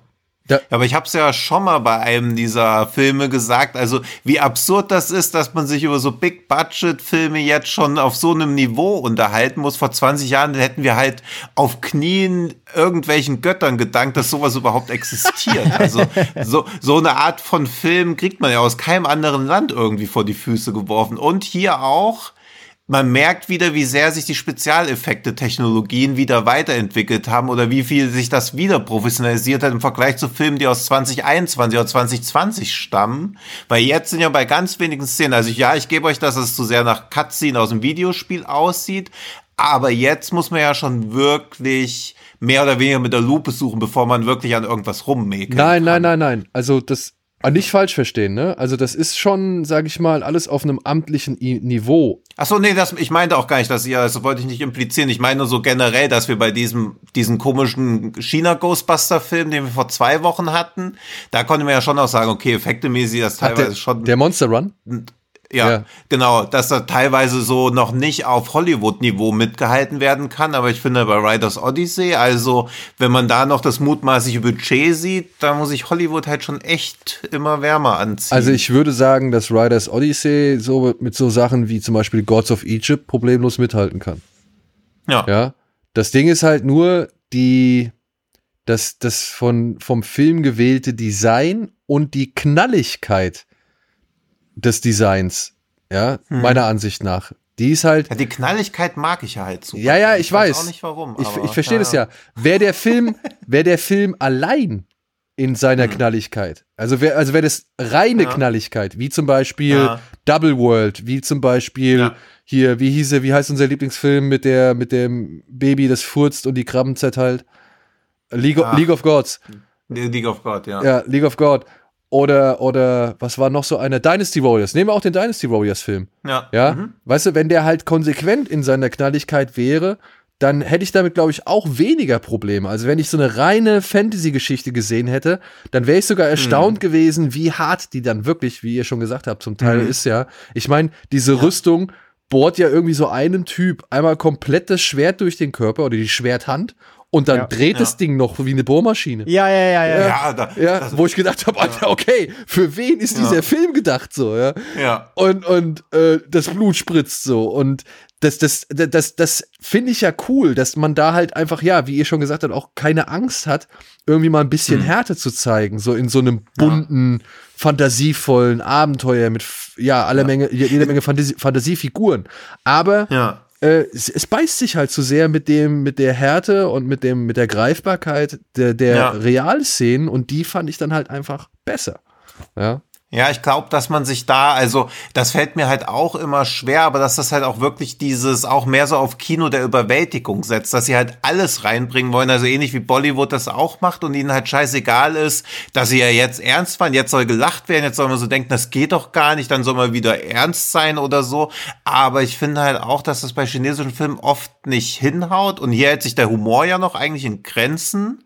Aber ganz oft ist da ja auch so debilster Slapstick-Humor. Und bei dieser, wie du gerade mit dieser Bohrsequenz, weiß ich halt auch nicht, sollte das lustig sein? Sollte das charakterbildend sein? Weil da ist ja auch die Frage bei der Szene, wer bringt das Schwert zum Drehen? Also macht das die Rüstung? Macht das der Träger? Weil das ist ja Nee. auch, wenn der Träger wirklich dieses Schwert sich drehen lässt, In dem wer Moment, macht das denn? in dem Moment war es ja nur die Rüstung. Also nur der, ja, aber auch wie, nur der Gott wie selbst. kommt die Rüstung auf die Idee? Also wie, wieso macht die Rüstung das? Also auch das ist ja was so, Naja, gar nicht, cool das wird einfach nur, soll. Ja, genau, das passiert einfach nur, weil es cool aussehen soll. Aber eigentlich ist das ja, was ist das? Verstümmelung oder Folter oder äh, also ja, er sagt es doch, ist ja er auf sagt jeden doch, Fall als ein der Kampf losgeht, sagt er doch auch im, auf der Ja. Tonspur, jetzt werde ich euch zerstückeln. Also er Ja, kündigt stimmt, das ja stimmt, sogar an, ja. dass er die alle Ja, zerstückelt. stimmt. also, dafür war es doch harmlos eigentlich, dafür, dass er die Ansage macht, ich Ja, okay, das euch stimmt, jetzt. ja. Also das Ja. ist schon auf ab, dass die Szene hart ist, ja. Hm, ja. ja. Ähm, was wollte ich jetzt noch sagen? Aber, ja, genau. Und das, Mhm. das, das Problem dieser Dualität dieses Films ist aber halt dann auch entscheidend, meiner Ansicht nach. Ähm, es geht ja zum einen um das Thema Geschichten erzählen und wie Geschichten Mhm. Einfluss auf die Realität Ja. nehmen, so. Das finde ich ja eigentlich eine schöne Metapher, dass wenn jemand Mhm. halt eine Geschichte erzählt, dass sie, ja, Einfluss nimmt auf das Leben ja und auf die ja. Leute, die, die, äh, sag ich mal, diese Geschichte gelesen haben, so. Ob es das jetzt wirklich, wirklich so ist, dass eine Geschichte, nur weil irgendwie da geschrieben steht, der Typ ist jetzt schwer krank, dass auch jemand im realen Leben schwer krank wird, das sei jetzt mal Mhm. dahingestellt, aber ich finde halt schon einfach die Idee zu sagen, ey, das, was man schreibt und was man festhält und für irgendwie eine Mehrheit irgendwie zur Verfügung stellt, dass das schon irgendwie in der Lage sein kann, die Mehrheit zu verändern. Das finde ich super. Ja. Finde ich cool. Mhm. Kommt leider halt eben ein bisschen zu kurz, weil man muss ja halt noch Ist Schon, oder? ja, ja. man muss ja halt leider Ja. noch alle Positionen der Figuren innerhalb der Geschichte irgendwie noch Ja. äh, halbwegs zu Ende erzählen. Mhm. Und dann kommt meiner Ansicht nach halt auch ein Punkt, und da bin ich ja halt auch, und das habe ich ja jetzt auch hier schon in fast äh, 50 Folgen immer wieder zum Tragen gebracht, wofür ich ja auch ein Sucker bin, ist halt ne, natürlich, ne, der Vater sucht sein Kind so. Und Mhm. irgendwie diese Emotionalität geht dem Film dann leider auch dadurch echt in großen Teilen verloren. Mhm. Und das ist eigentlich Ja. schade, weil es ist eine tragische Geschichte und der Vater ist ja bereit, alles dafür zu tun und wirklich alles aufzugeben dafür so. Mhm. Und das hätte man oder das könnte man in das oder das versuchen sie ja in das Fantasy-Setting rüber zu retten. Ja, was in der Realität an Tragik existiert, dass man das irgendwie emotional, wie soll man sagen, zur Erfüllung bringt in der Fantasy-Welt so. Ähm, das verpufft leider auch meiner Ansicht nach, weil die Figur des Guangning wird so gesehen zu spät in die Fantasy-Welt übertragen, als dass man da wirklich Mhm. mit auf seiner Seite oder so emotional von ihm, also mit auf seiner Seite ist oder emotional von ihm rangezogen wird. So, dass das, das, das er, erfolgt zu spät, weil vorher zu viel verhandelt wird, wie zum Beispiel unter Mhm. anderem der Drachenangriff da, ja. Also, das ist ja alles schön und gut, das ist ja alles schön geil, aber ich glaube, das Problem ist halt, ähm, nur anhand meiner Erfahrung, die ich mit Lu Yang bisher gemacht habe, dass der Typ halt zu ernst ist. Der ist noch nicht so der große Mann für diesen quatschigen Ding. Also für die, für diese quatschigen ähm, Abenteuer, die vielleicht dann halt diesen Quatsch oder diese, diesen Humor und die Leichtigkeit brauchen, um wirklich aufzugehen. Der ist bis in seinen bisherigen Filmen, die ich von ihm gesehen habe, ist er halt sehr ernst und spielt das halt auch immer wirklich Mhm. alles sehr ernst aus. Da gibt's nicht mal irgendwie Ja. einen Slapstick-Moment oder so. Hier würde ich sagen, Writers Odyssey ist noch mit das Lockerste. Und trotzdem werden hier halt Leute halt von so einem, von so einer Dämonenrüstung, sag ich mal, auseinandergebohrt, so, ne? Also, ähm, Ja. das fügt sich leider alles nicht so zusammen. Wie es, Das finde ich halt auch, dass Filme entweder so überbordend sind wie so eine Wundertüte oder dass sie sich halt holprig anfühlen. Und ich kann auch immer nicht so genau beschreiben, was bei mir da so den Unterschied macht.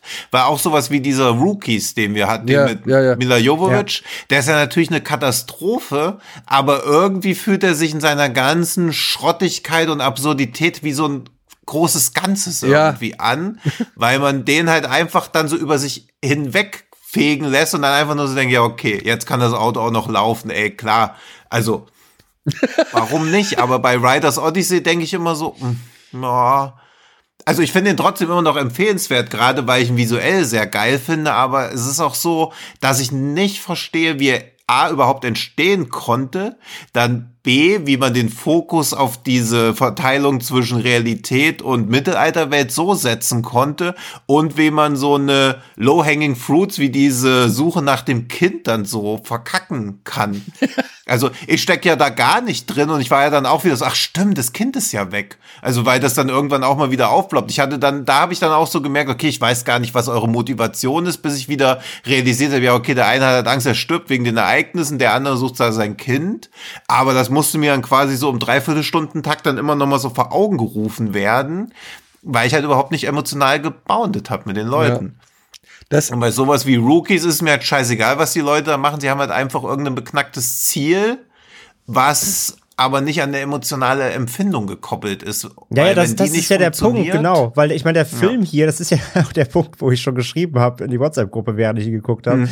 Äh, wenn, der, ja. wenn der Film damit einsteigt, dass da halt entführte Kinder in einem Truck sitzen, wie soll ich denn da nicht emotional schon mal eingestellt sein, ja? Also der Film fängt ja nicht, ja. offeriert mir nicht einfach irgendeinen großen, pompösen Bullshit am Anfang, wo ich bin, wo ich schon so eingestellt bin, ja, okay, das wird jetzt hier eine Gaudi, sondern anscheinend hat er ja irgendwie die gewisse Dringlichkeit und, und eine Gewichtigkeit. Es soll ja auch da erstmal so mit diesem, es geht hier um, um den Verlust eines Kindes reingezogen werden, aber mich dann irgendwie auf der Hälfte des, des, des Films irgendwie halt an Dynasty Warriors verlieren. Das ist halt irgendwie alles so uneinig. So. Ich, ja, hm. das ist wirklich genau das, ja. Und du, es kommt noch ja. meiner Ansicht nach hinzu, dass du keinen, naja, du hast halt hier Hauptfiguren, die entweder nicht sympathisch sind, das ist nie, also das ist, muss nicht unbedingt ein Problem sein, aber selbst wenn sie unsympathisch sind, wie zum Beispiel halt auch dieser hier, wie heißt der, Kong Wen Lu, ja, dieser Autor. Das ist ja der vollkommen, hm. das ist ja der, der größte Assi. Ja, das ja. ist ja einfach nur, ein, also wirklich im wahrsten, sehr, äh, wahrsten Sinne des Wortes ist es halt ein Spacken, ja.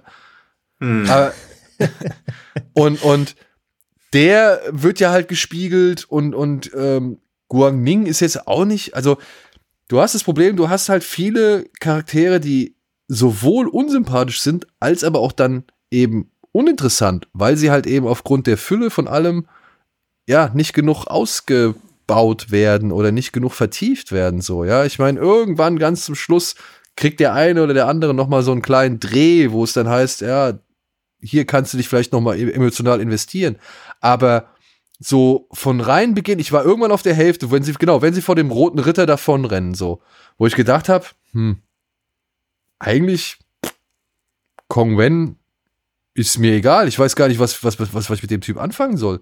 So. Also, ja. ähm, der kommt, seine Schwester wird umgebracht und seitdem ist er eigentlich nur irgendwie auf dem, auf dem Weg und man weiß, versteht gar nicht warum. Er erzählt zwar was von Rache, aber die scheint er irgendwann auch vergessen zu haben, so.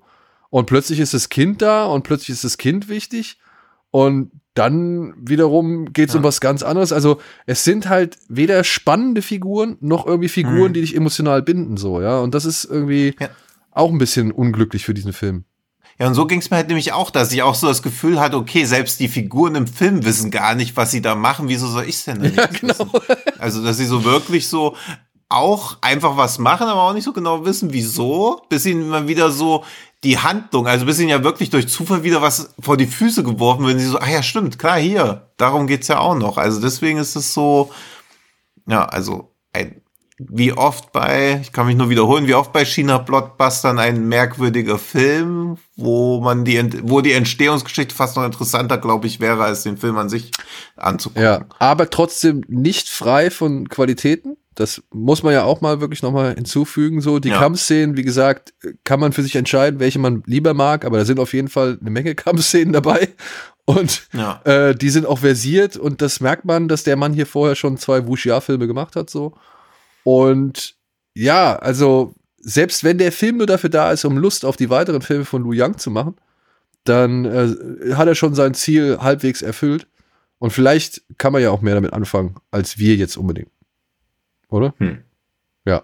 Ist auf jeden Fall. Also ich kann viel mit anfangen, aber würde halt, also Leuten, die Bock auf Wuxia-Filme haben oder so und auch mal damit leben können, dass nur ein 75% Zoe Haag-Film ist, der nicht von Zoe Haag ist, können den sich schon angucken, aber es tut mich halt mit so einer kompletten, unbedingt, also bedingungslosen Empfehlung auch schwer. Ja. Aber vielleicht ist es ja trotzdem für euch interessant. Ab dem 10. März ist das Ding auf Blu-ray erhältlich. Ich denke mal dann auch irgendwo per Stream kaufbar oder ausleihbar. Und ja. Aber ich bin trotzdem dafür, dass wir nochmal über Brotherhood of Blades sprechen sollten. Eins und zwei. Können wir gerne machen. Und ich glaube, über The Sacrifice werden wir über kurz so lang auch nochmal sprechen, oder? Ja. ja? Durchaus vielleicht ein Kriegsfilm-Special, wenn dann äh, Battle of Lake Chanqing erhältlich ist und der neue. Ja, da können wir mit, die, also die Fortsetzung. Dann, ja. dann können wir nochmal auf 800 eingehen und dann haben wir sie alle. Ja. Dann haben wir die großen genau. Schlachten des chinesischen Reiches. Ja. Gut. Und die und ihre Wahrnehmung, wer da die Guten und die Bösen waren und wie edel und rechtschaffen die Ziele wirklich waren. Ja. André, möchtest du noch was sagen dazu? Oder, äh? Nee, also wie gesagt, ich, ich weiß jetzt nicht, ob das, ich, ich, ich versuche gerade zu rekapitulieren, wie unsere Einschätzung zu dem Film jetzt rüberkam. Ich glaube, die war genauso mixed, wie der Film selbst ist. Ja. Ähm, und so ja, unwichtig, so. wie der Film selbst ist. Also ich gehe komplett mit. Ähm, ich fand den, ich fand den okay. Ich hatte mhm. Szenen, da hatte ich richtig viel Spaß, aber ich hatte halt vor allem mit dem übergreifenden Arc einfach viel Probleme. Und wie ja. gesagt, dem, diesem ganzen Weltenwechsel, der mich einfach nie komplett reingeholt hat. So, ich, ich fand den, ich fand den in Ordnung. Den kann man auf jeden Fall gucken. Aber jetzt auch, wie Tino sagt, eine richtige, ja, guck den, eine richtige Empfehlung aussprechen, kann ich jetzt auch nicht nur vorsichtig ja. eben. Ja, das wäre halt, deswegen wäre ich halt super dankbar dafür, wenn so ein Film im Kino laufen würde, würde ich einfach sagen, geht rein, genießt die Bilder, den Rest. Genau, aber halt zu Hause eh auf oft bei so Filmen vergessen, aber zu Hause. Je nachdem, auf welchem Fernseher, ja. so ist es so, ja, hoffen, hoffentlich ist eure Soundanlage besser. Nein, eben. also. Aber dann könnt ihr 25 Euro für die Blu-ray bezahlen. Wenn man jetzt, wenn man jetzt eh so im, im Big, Big Budget China Game drin ist und auch Bock drauf hat auf solche, äh, solche e Epic, aber auch eben gemischt dann teilweise wieder mit solchen, ähm, ja, wie gesagt, Videospiel-esken Ästhetiken und hier on top eben auch noch einer, einer emotionalen Geschichte, die halt nicht immer greift, muss man halt einfach wirklich äh, genau abwägen, ob das einen erreichen kann, sag ich mal. Und das bei einer Laufzeit halt auch von knapp zwei Stunden so, ja, ja nicht für jeden gemacht. Emotionale Geschichten, die immer greifen, ist doch eine tolle Überleitung. Ins Jahr 2001. Ist Jahr 2001. Ja und zu einem ja. Film, der jetzt nach 20 Jahren erstmals zu uns ins Kino kommt. In einem 4K Remaster, das unsere lieben Freunde von Rapid Eye Movies erstellt haben. Zu einem Film von Claire Denis, der da heißt Trouble Every Day. Und ja, Tino hat es ja bereits schon mal so ein bisschen ange angeteased. Kommen wir zu der Handlung, die meiner Ansicht nach nicht so sehr ersichtlich ist auf den ersten Blick. aber gut, das müsst ihr selbst entscheiden. Wir werden gleich unseren Senf dazu abgeben, aber erstmal versuche ich den Inhalt hier nochmal zu erzählen. Shane Brown ist ein Wissenschaftler, der zusammen mit seiner frisch angetrauten Frau June Paris die Stadt der Liebe besucht. Was sie allerdings nicht weiß, also die Frau heißt June und sie besuchen Paris. Die heißt nicht June Paris. So, was sie allerdings nicht weiß, ist, dass er dort auf der Suche nach dem verschollenen Kollegen Leo ist, der bei Experimenten in Afrika Wesen erschaffen hat, die bei der Paarung ihren Partner töten und verspeisen. Auch Leos Frau Corée wurde ein Opfer dieser Experimente. Sie hat ihre Libido nicht unter Kontrolle und zieht das nachts los, um ihre Triebe zu befriedigen. Leo ist dann stets auf der Suche nach ihr um die Spuren zu verwischen und liebevoll zurück nach Hause zu bringen. Shane war ein Versuchsobjekt Leos, er kann die Folgen zwar mit Hilfe von Medikamenten kontrollieren, fürchtet sich aber davor, dass eines Tages auch June ein Opfer der Experimente und er der Mörder seiner Geliebten werden könnte. Ja, das ist viel. Das ist eigentlich relativ lang für die Inhaltsangaben, die wir hier normalerweise vorlesen. Und hm. ich würde sagen, ungefähr die Hälfte davon kann man sich anhand des Filmes erschließen. Die andere Hälfte habt ihr jetzt aufgrund dieser Inhaltsangabe euch erschlossen. Also als ich das zum ersten Mal gelesen habe, habe ich auch gedacht, Freunde, okay, das könnt ihr mir jetzt erzählen, der Film erzählt es mir aber nicht wirklich. Ja, dann danke an Rapid Eye für diese, für diese schöne Zusammenfassung. Aber wo wir schon beim Zitieren sind, würde ich gerne kurz auch mal etwas, äh, noch etwas weiteres zitieren. Warte, wo habe ich es gefunden? So. Ja. Unser lieber Freund und Kollege Sebastian Seidler hat nämlich für die Kollegen von der Seite Kinozeit etwas geschrieben, was ich ganz passend finde und was ich gern einmal kurz vorlesen möchte. Ähm, es wirkt jetzt ein bisschen aus dem Kontext gegriffen, aber ich komme zu dem entscheidenden Satz und werde den auch dann direkt benennen. Äh, Jahre später arbeitet sie in Highlife vor dem Hintergrund eines Science-Fiction-Films die dunkle Rationalisierung von Fortpflanzung, Sexualität und Geschlecht heraus. Mit den Regeln des Weltraumfilms hält sie sich dabei gar nicht erst auf. Vielmehr öffnet sie Bilder, variiert Motive und stellt ihre Geschichten in eine offene, gar schwebende Dramaturgie, die ihre Spannung aus den Leerstellen und unerwarteten Verbindungen zieht. Und ich finde, also das ist ein, das ist äh, ein, ein Eingangstext aus seiner äh, Kritik zu Trouble Every Day.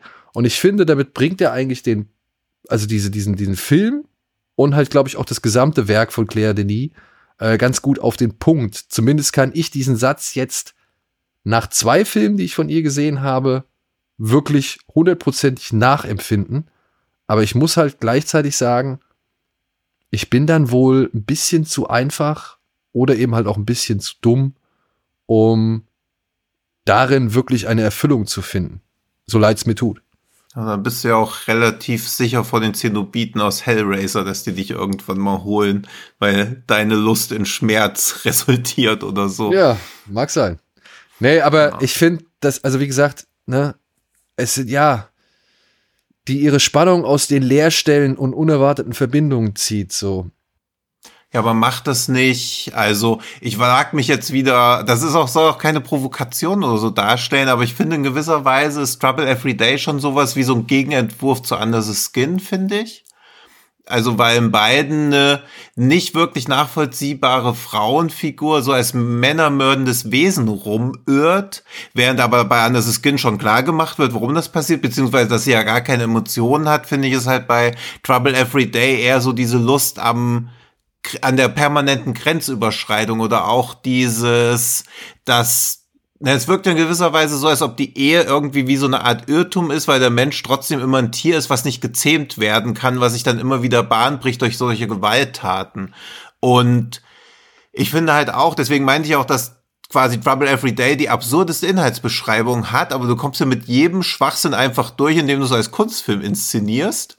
Und wenn jetzt Riders, also wenn Claire nie Riders Odyssey inszenieren würde, würde man auch denken, oh Lord Feuermähne, huiuiui.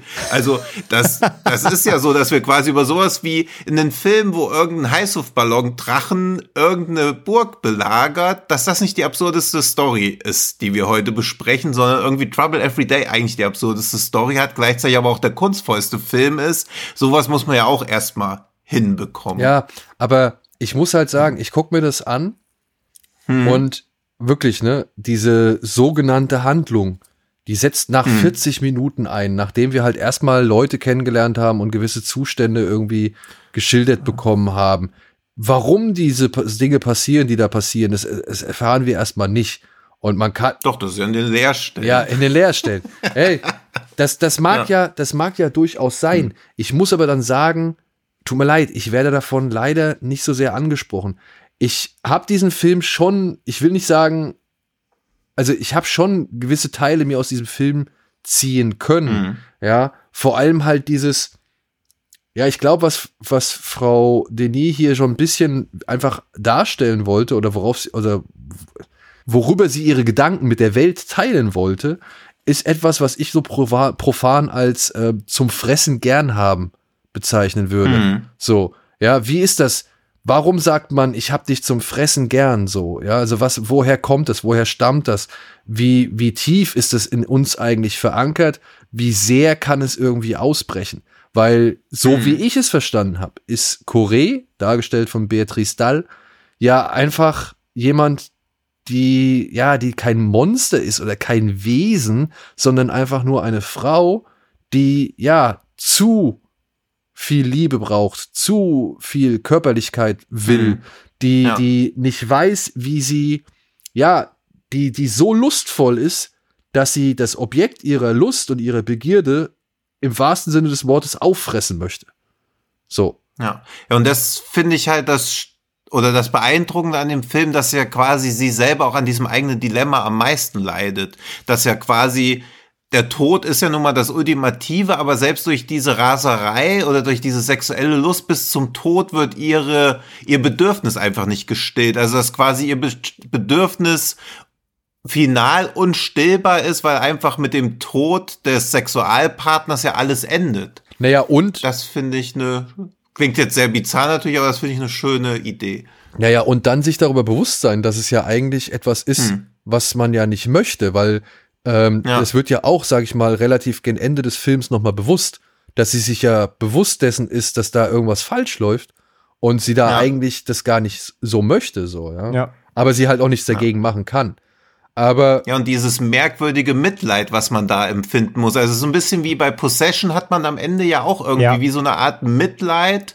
Gleichzeitig kann man aber gar kein Mitleid empfinden. Und das finde ich so stark ähnlich wie das ja auch, also Raw oder Titan machen, wo man ja auch denkt, krass, beides ist quasi, sind Charaktere, mit denen man nicht mitfühlen kann, oder mit denen man schon mitfühlen kann, aber auch irgendwie kein Mitleid haben. Man versteht aber auch ihren inneren Konflikt und warum sie so handeln, wie sie handeln, aber man kann es gleichzeitig nicht gutheißen. Also, dass man quasi so komplette Anti- Figuren sieht, zu denen man aber gezwungen wird, eine emotionale Bindung aufzubauen, was ja auch inszenatorisch noch verhindert wird. Also Trouble Every Day gibt's ja jegliche Mühe, überhaupt zu irgendjemandem eine Bindung aufzubauen. Deswegen verstehe ich auch jegliche Ablehnung gegen den Film, weil so kalt und lieblos, wie der sich einfach darstellt, gegen Ende wird er ja mal ein bisschen zärtlich, aber der ist ja schon komplett kalt. Ich fand Naja. aber Possession, ich, ich musste aber auch an Possession echt auch äh, oft denken. Also gerade der, der ganze Auftakt hat mich extrem dran erinnert. Und zwar aber so eine, ja, fast schon so eine 180-Grad-Variante davon. Nämlich Possession ist halt sehr, sehr laut und hektisch.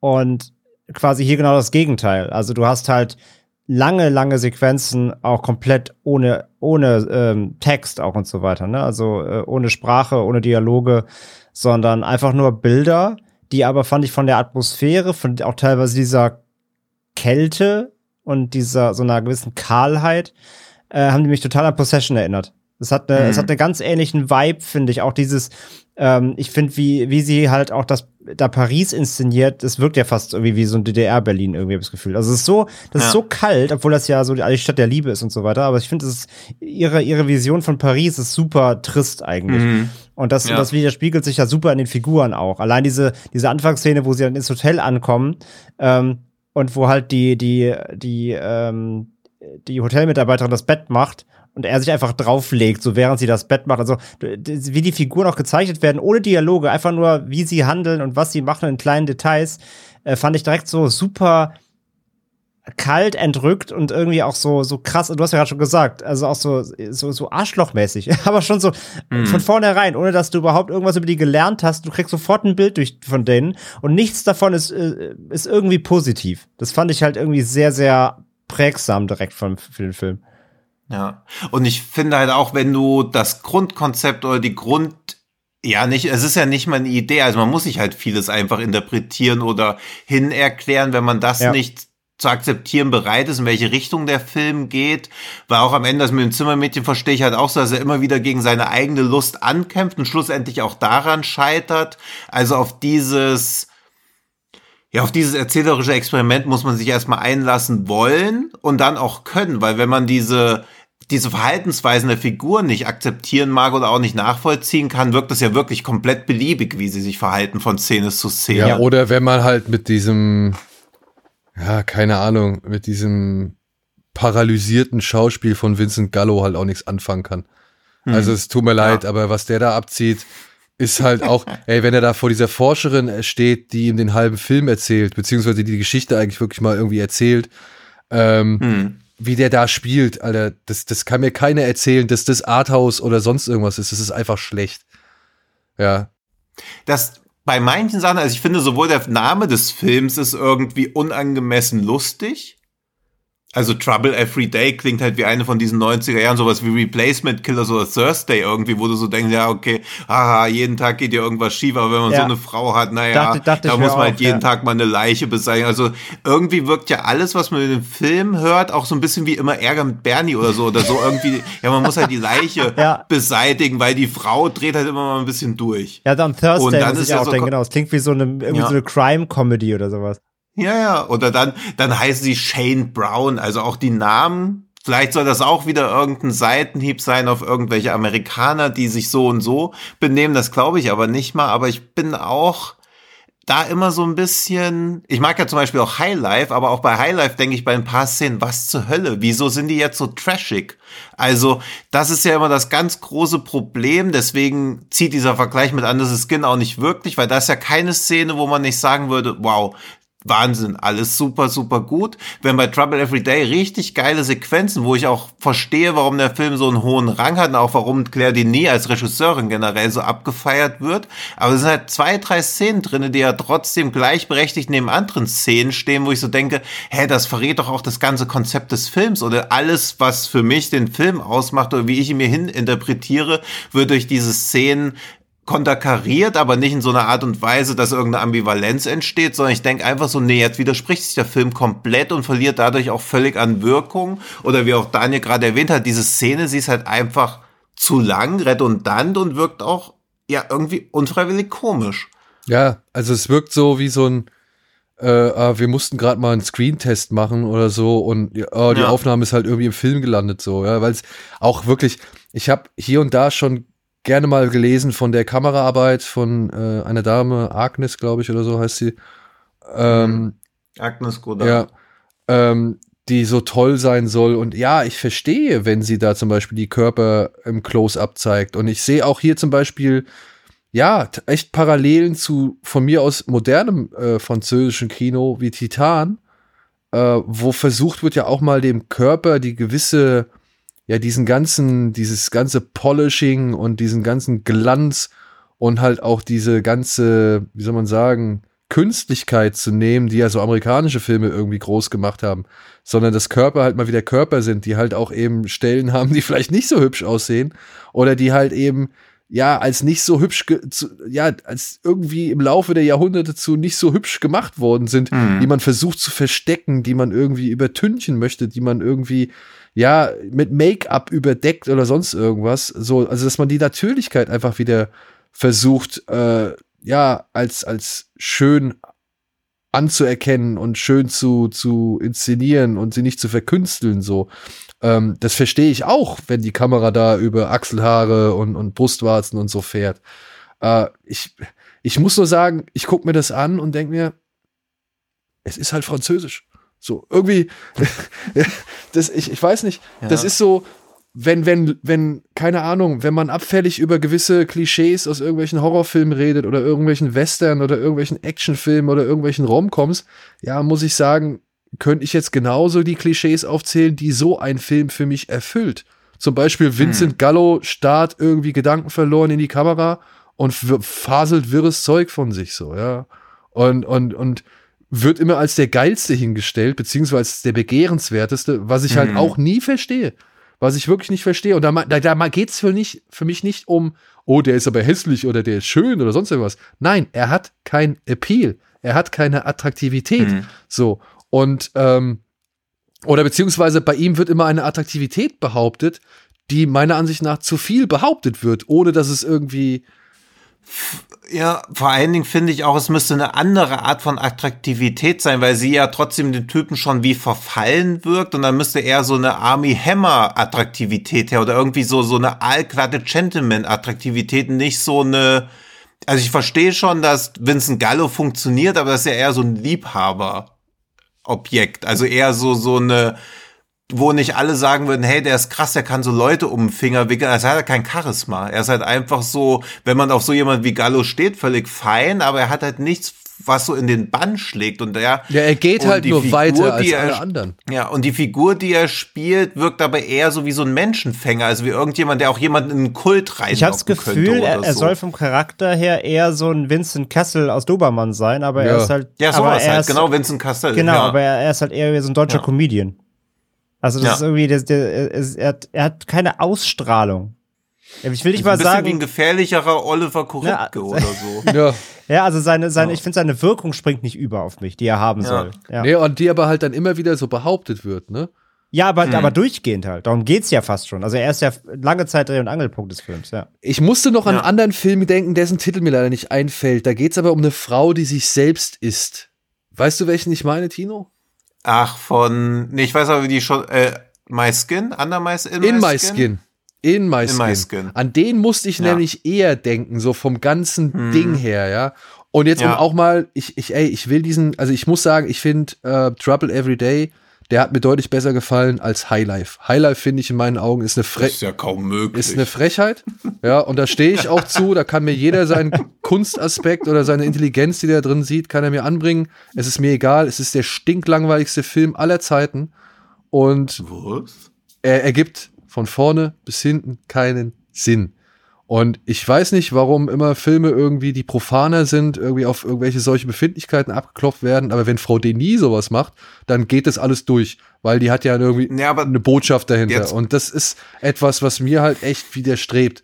So, weil, ähm, Ja, aber dieses, also ich bin da auch völlig auf, also Highlight würde ich auch gar nicht verteidigen, aber diese Suche nach dem Sinn ist, glaube ich, schon so dass der Dreh- und Angelpunkt, weil man soll, glaube ich, eher irgendeine Erfahrung haben. Das ist ja immer das, was ich immer so ein bisschen so ironisch sage.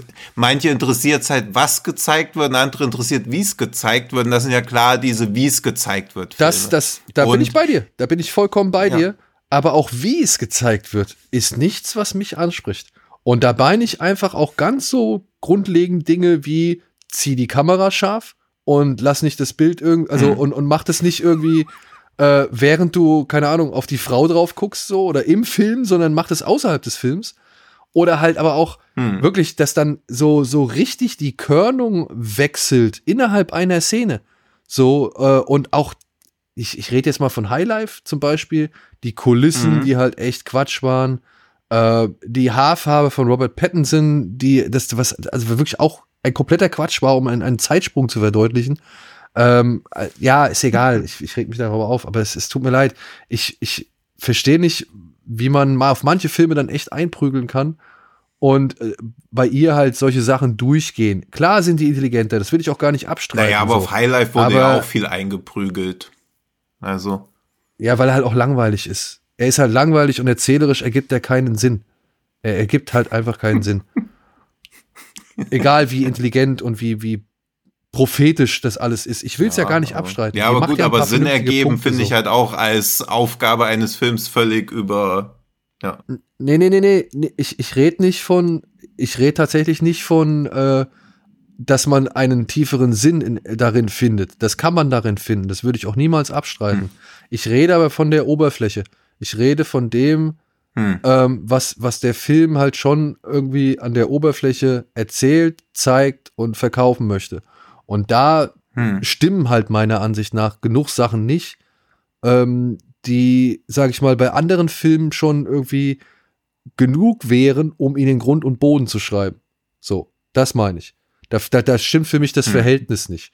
Aber das ist, steht auf einem anderen Blatt. Ich muss sagen, ich fand Trouble Every Day, fand ich deutlich zugänglicher als zum Beispiel einen Highlife. Ja, weil ich schon hier ein Mhm. bisschen mehr verstanden habe, was hier die Aussage ist, was sie gerne sagen möchte und auch, sage ich mal, wo sich hier darin wirklich eine Geschichte verbirgt.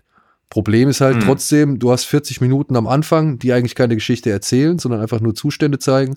Und du hast dann halt so, ja, so wirre Momente, die irgendwie reingestreut werden, bei denen ich mir dann auch nicht so ganz klar bin, was Frau Denis da mit aussagen oder zeigen möchte oder Das- welches Erlebnis ich damit er, Ja. äh, äh, erfahren Das- sollte. Und das finde ich halt auch. Also entweder machst du halt weiter wie die ersten 40 Minuten, also dass du quasi gar nichts erzählst, sondern halt über so Atmosphäre versuchst zu punkten. Aber immer wenn dann so Handlungselemente reinkommen oder wenn irgendwas vorangetrieben werden soll, finde ich Trouble Every Day halt auch deutlich schwächer. Und wir haben ja auch in Sieges diesen Earwig gesehen. Ja. Und dann ist mir ja sowas deutlich lieber, wo halt von Anfang bis zum Ende das einfach durchgezogen wird. Und entweder weiß man nach fünf Minuten, scheiße, das war ein ganz großer Fehler, mich hier reinzusetzen. oder man wird halt trotzdem mitgezogen, weil die Handlung ja einfach fragmentarisch einfach ist. Und das würde, glaube ich, so einem Film wie Trouble Every Day auch deutlich besser zu Gesicht stehen, wenn sie wesentlich fragmentarischer wäre oder wenn er Possession finde ich ist ja schon relativ handlungsgetrieben. Also da passiert natürlich auch noch viel Unerklärliches, aber entweder dann so wirklich an der Handlung diese ganzen unerklärlichen Sachen so aufziehen wie so Perlenketten oder halt komplett wie sowas wie Evolution oder Earwig bleiben und einfach nur komplett fragmentarisch das irgendwie erzählen. Und dann ist man wirklich gezwungen, diese Leerstellen sich so auszufüllen. Aber wenn mir hier tausendmal gesagt wird, Vincent Gallo ist der Geistesstecher überhaupt, dann auch das kann immer noch Geschmackssache sein, aber dann muss man halt auch damit leben, dass es für mich nicht so stark funktioniert, weil ich ja dann auch irgendwie vor dem Beatrice Dahl-Charakter gar nicht so viel Respekt oder Empathie oder was auch immer empfinden kann, wenn sich von so jemanden reinlullen lässt, weil er wirkt ja schon fast wie so ein Typ, der so Spam-Mails schickt, ja, sie haben drei Millionen gewonnen, wenn sie mir, oder wie der Tinder-Schwindler irgendwie so ein bisschen. Ja. Und dann denke ich auch so, ja, okay, das soll jetzt so die, die Frau soll ich jetzt so als mega krassen Charakter wahrnehmen, aber die fällt halt auf so eine Luftpumpe irgendwie rein. Zumal ich echt dieses Schicksal von Beatrice Dall, ich finde, das mhm. wird sie ja, das wird sogar ganz geschickt mit auf den Weg gebracht. Ja, dass man am Anfang ja. halt so dich denkt, was, was geht da ab? Und ich musste auch erst, ich muss auch sagen, dass ich erst relativ spät gerafft habe, ach, der kennt die ja. Und ach, der, mhm. okay, jetzt verstehe ich's. Er, er, ja. weißt du, also ich fand die Entwicklung, wie man feststellt, was das eigentlich für eine Beziehung ist, die Leo und Corée, also Beatrice Dahl und ihr Mann führen, mhm. ähm, fand ich das schon ziemlich geil. So. Ja. ja. Das, aber dann muss ich halt sagen, dann erzähl doch bitte die Geschichte. Dann kommt auch das mit mhm. den beiden Einbrechern nicht so Panne rüber, wie es da halt rüberkommt, so. Ja. ja, das ist halt das Ding. Er, er, zei er, er, sie zeigt ja auch halt immer Charaktere, die erst überhaupt keine Bewandtnis haben, springt dann aber wieder gefühlt 20 Minuten woanders hin, dann wieder zurück und du sollst immer noch immer noch wissen, also das, du sollst immer noch den Anschluss ja. wieder finden können. Das ging mir, das ging mir ganz oft so, dass ich, dass ich die Anschlusspunkte verpasst habe irgendwie, weil sie halt so hm. unfassbar unkoordiniert inszeniert.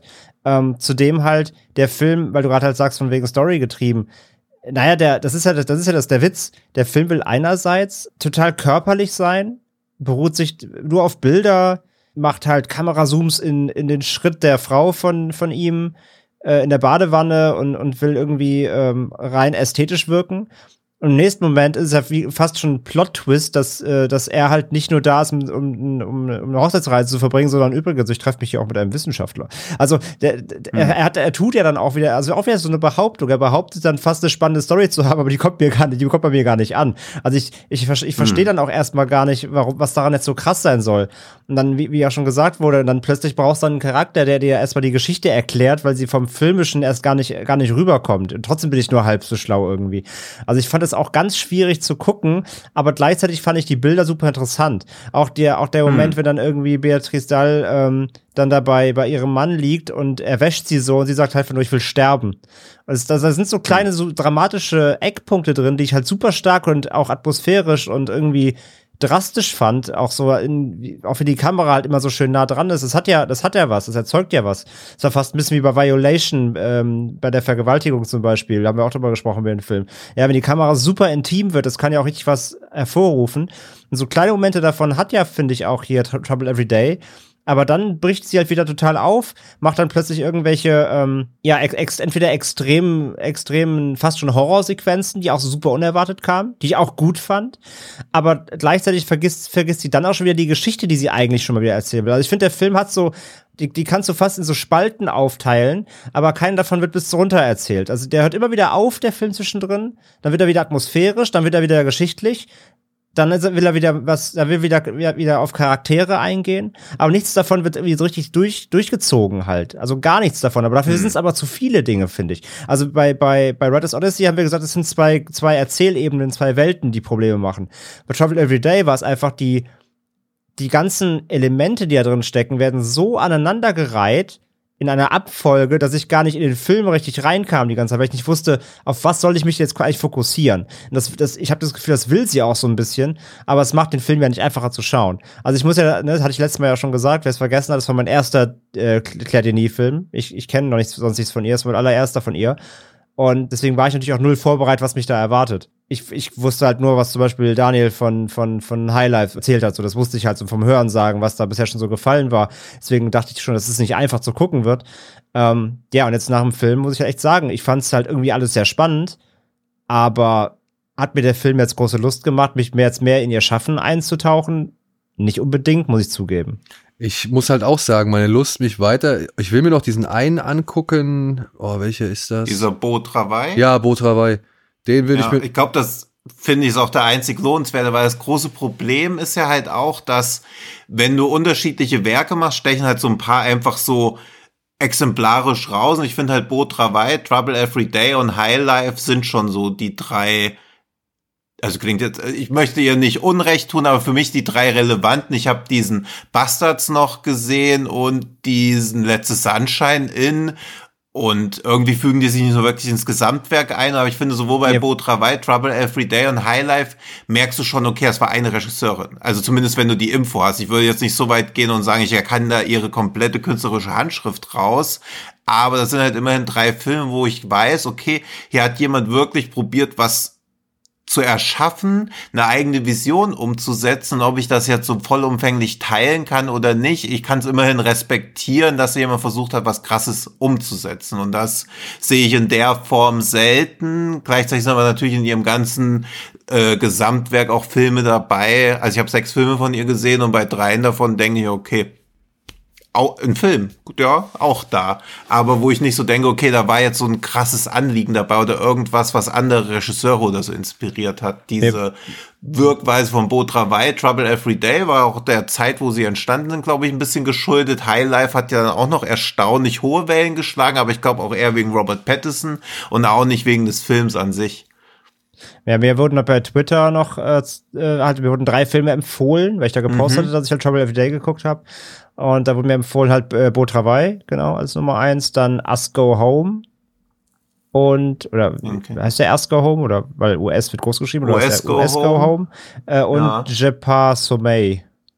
Das wäre. Ja, aber das sind auch alles Filme, die vor Trouble Every Day entstanden Okay, sind. ja. Also so diese, weil dieses Intruder, ich glaube, den habe ich auch gesehen, habe ich keinerlei Erinnerungen mehr dran, aber Highlife fand ich halt auch gut, aber ich finde auch Highlife im Vergleich zu Trouble Every Day wirkt halt auch schon deutlich glatter irgendwie Ja. oder deu- weniger rau. Also das ist halt auch schade, dass sie da quasi so dieses wilde Ungestüme so ein bisschen verloren hat und letzte äh, Highlife wirkt schon stark nach ja, böse formuliert, sehr kalkuliertem Arthouse-Provokationsfilm, der auch, glaube ich, dann funktioniert, wenn man wenig Genrefilme gesehen hat, weil auch diese Nennung von äh, Trouble Every Day in diesem New French Extremity-Umfeld passt ja auch hinten und vorne eigentlich gar nicht, außer man macht diese ganzen anderen Filme, wie zum Beispiel auch sowas wie dieser In My Skin oder auch diese Bruno Dumont-Filme, dieser 28 Palms oder so. Wenn man das alles zusammenfassen will, dann funktioniert das, aber wenn man es mit Martyrs und Inside und so und, und Frontiers in einen Topf wirft, passt der Film ja null irgendwie rein. Naja, man kann ihn schon, man kann Trouble Every Day meiner Ansicht nach schon verstörende Qualitäten unterstellen oder attestieren.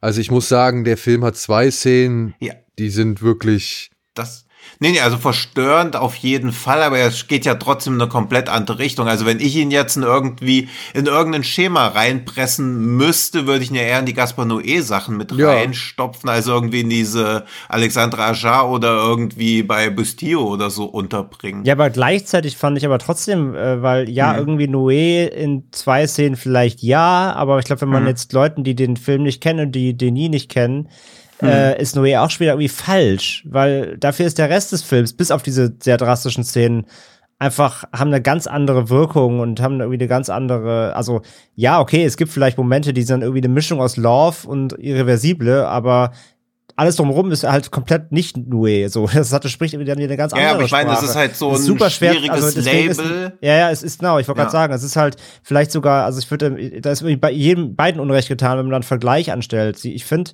ich, ich, ich kenne halt jetzt nur den. Ich fand den Film schon Hm. sehr eigen, wenn ich auch an vieles irgendwie immer denken musste, natürlich, einfach zwangshalber, weil, äh, ja, macht, versucht man ja immer so ein bisschen einzuordnen, habe ich das schon mal wie gesehen. Ähm, aber ich fand so, wie sie das alles aufgezogen hat, ich fand das schon relativ markant irgendwie. Aber das heißt trotzdem nicht, dass, ich alles von den markanten Sachen gut fand unbedingt. Aber ich finde, muss- die hat Noé ist ein schwieriger Vergleich, weil ich glaube, wenn man jetzt jemanden sagt, guckt, guckt mal Trouble Every Day, der ist wie Noé, dann kommt er danach wieder, Nee. Ach so, nee, wieder, nee, dann das- kommt er danach das wieder zu gar dir nicht, und sagt, bist du sondern- bescheuert. Nee, aber sondern eher so, was man als Zuschauer mitbringen muss, also eher so Aussitzqualitäten. Ja, ja, okay, also ja. es ist halt, sind halt keine Spannungsfilme. Also wenn sowas wie, wie High Tension, Sam Frontiers, Inside Mateurs, die sind ja alle auch spannend. Ja. Aber wenn du ihn quasi eher so mit sowas wie Menschenfeind oder diesen In My Skin oder was gab's da noch, Base Moi oder Ja, sowas In in My- einen Topf wirfst, die sind ja nicht spannend per se. Nee, Und das sind ja eher so, also ich glaube, was alle von diesen French Extremity Filmen so gemeinsam haben, ist halt, dass es so Körperkino ist. Aber sowas wie Mateurs geht ja auch eher um Zerlegen von Körpern, während quasi, also bei, bei Trouble Every Day werden auch Körper zerlegt, aber ich glaube, es geht eher um die Erforschung von Körpern. Während ja zum Beispiel bei Frontiers hat ja niemand Interesse daran zu erforschen, was den anderen Menschen eigentlich ausmacht innen drin oder so, da wird jemand in die Kreissäge geworfen, fertig.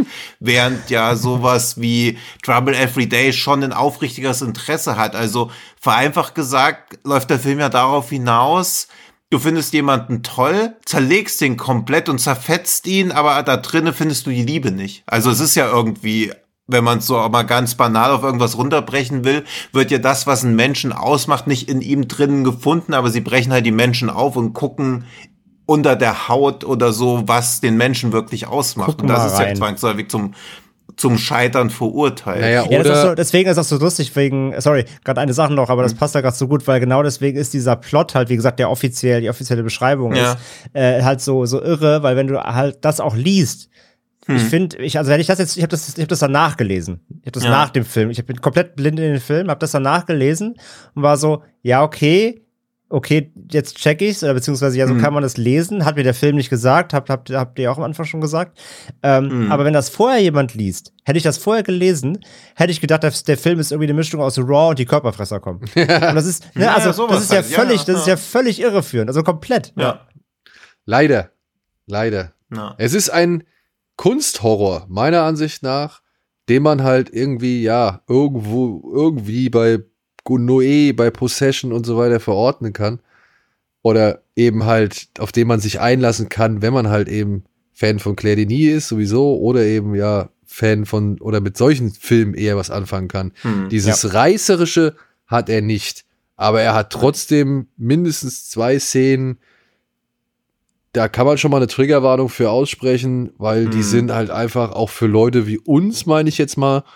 Also ich, ich rede jetzt, also ich denke mal, ich, bei euch war es ähnlich, aber wenn ich jetzt nur von mir spreche, ich, ich habe mir die Hand vor Augen gehalten an einer Stelle, Hm. weil Ja, ja, also ich fand die auch unangenehm. weil ja. das, das war schon einfach, also wirklich, das war einfach unangenehm anzuschauen. Und das, vor sowas habe ich ja auch absoluten Respekt.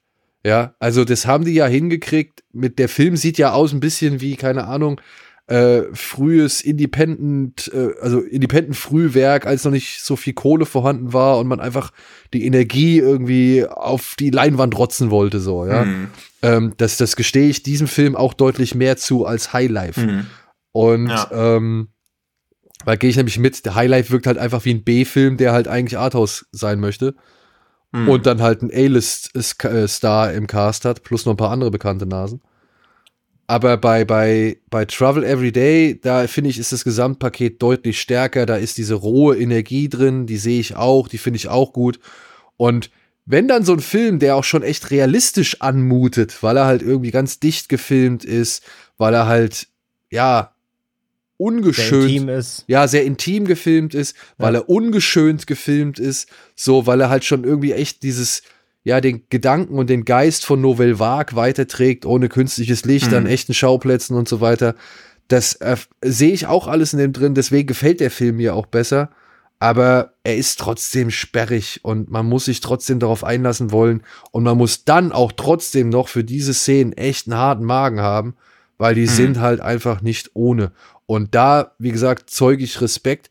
Das Budget war bestimmt nicht das umfangreichste und mit der Art und Weise, wie sie das gefilmt haben, mit dieser wirklich offensiven Art und Weise, das Ganze in Szene zu setzen, so eine Szene so glaubwürdig rüberzubringen, Hm. Hut ab.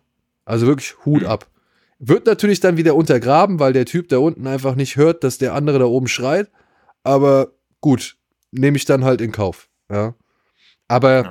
ich, ich weiß gar nicht, ich, ich weiß gar nicht, ob es darum geht, dass man irgendwas in einem drin finden will, was irgendwie nicht da ist, oder beziehungsweise was man glaubt irgendwie zu finden und dementsprechend das den anderen dann halt aufbricht, sondern ich, ich hatte halt doch irgendwie das Gefühl, dass man etwas so leidenschaftlich, so gern, so, ich weiß nicht, so brennend heiß oder, oder so brennend begehrend irgendwie, oder begehrt, dass man es halt irgendwie auffressen möchte, weißt du? Also man weiß nicht, das ist zu viel Zuneigung, die für man etwas für, ich, ich, die für man für etwas empfindet, ja, dass man irgendwie es umarmen reicht nicht mehr schon, weißt du, du musst es in dich aufnehmen, ja. so. Verstehst du, was ich meine? Also. Das, nee, finde ich auch völlig legitim. Das ist ja immer das, gerade was ich auch immer so als Herausforderung generell bei Body-Horror-Filmen oder bei Filmen, die so in diesem Bereich sich bewegen,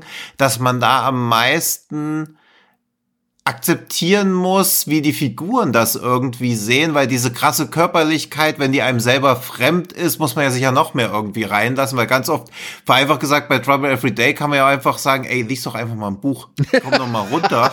Also, und natürlich will der Film sowas nicht erzählen, aber diese eigene Körperlichkeit, die so über allem steht, die muss man ja erstmal akzeptieren, bloß wie die sich noch Bahn bricht und dann wie diese Körper wahrgenommen werden, weil deine Leser des Films, das ist ja immer das Schöne an Filmen, die so leer Leerstellen haben, wo wir was reinprojizieren. Das funktioniert ja genauso, weil du ja quasi deine eigene Wahrnehmung der Dinge da mitbringst. Und deswegen finde ich so Filme immer recht nicht beim Gucken nicht so wirklich bereichernd, aber wenn man drüber spricht, weil man dann merkt, okay, wie Leute eigentlich Sachen irgendwie sehen, weil wenn du 100 Leute fragst, worum geht's in dem Film, eigentlich wirst du wahrscheinlich 50 verschiedene Aussagen ja. bekommen, was du bei vielen anderen Filmen ja einfach nicht bekommst. Das ist halt irgendwie schön, aber das ist nur zum Teil ein Verdienst des Films, weil er ja quasi wie viele Filme ja sich darin gefällt, viele Fragen aufzuwerfen. Wenn es dann aber darum geht, irgendwas zu antworten, sind so Filme ja oft dann auch erstaunlich schweigsam, beziehungsweise haben dann ein offenes Ende, was dann auch wieder vielschichtig interpretierbar sein soll. Und ich finde das auch schön, dass Filme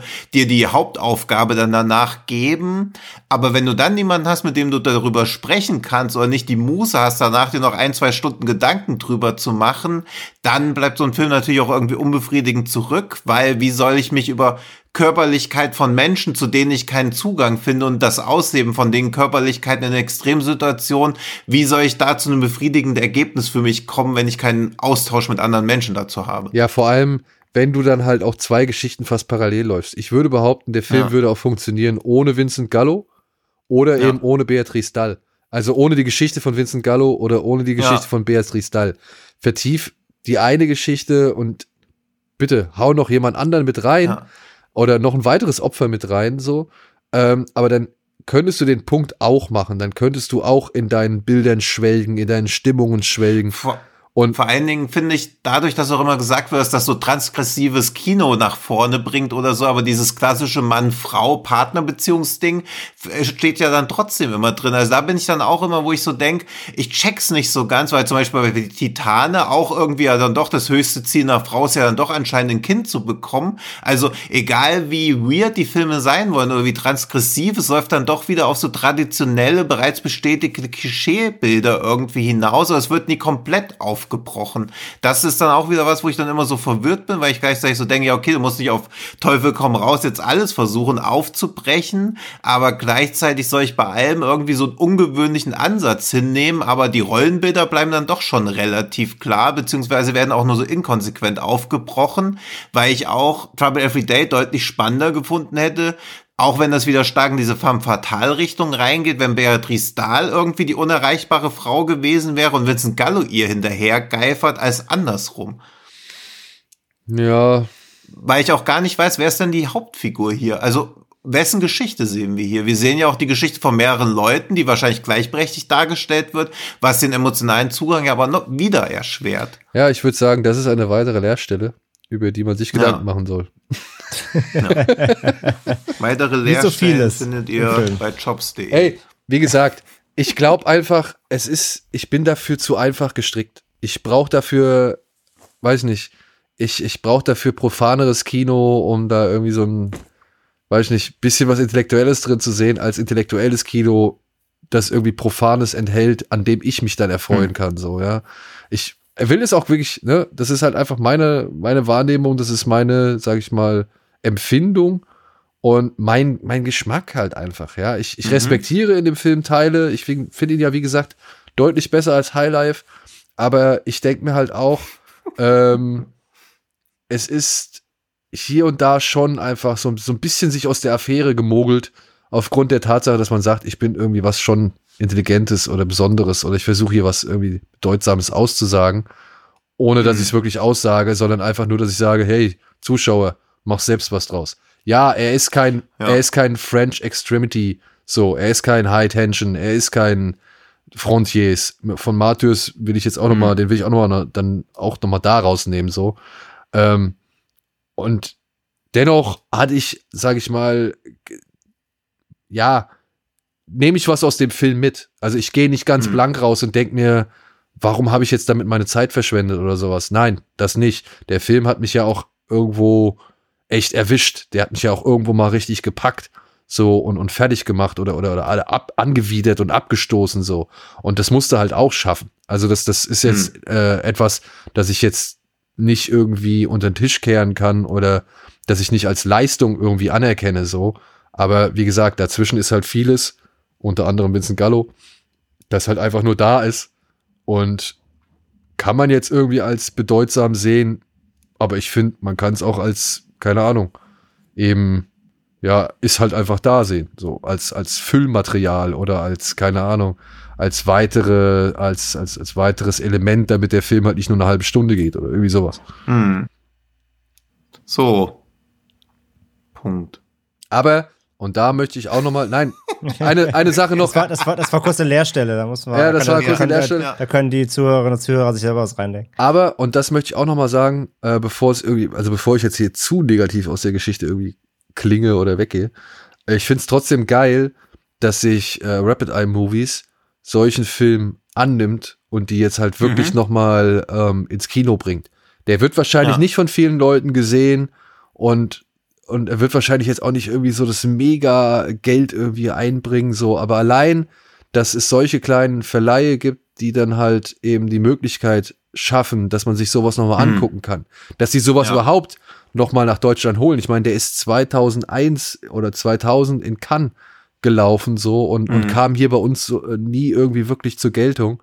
Äh, allein das finde ich schon erstaunlich und allein deswegen würde ich schon sagen, ey, wenn man offen dafür ist, wenn man oder beziehungsweise wenn man dafür irgendwie sich begeistern kann, dann Mhm. sollte man allein deswegen schon die Gelegenheit wahrnehmen, sich diesen Film auf der Leinwand anzuschauen. Ja, man merkt ja jetzt auch noch zum Gespräch, dass er zumindest im negativsten Fall viel Diskussionsmaterial liefert und im besten Fall ist es halt eine Erfahrung, die man danach nicht missen möchte, gerade im Kino in der neuen 4K-Abtastung.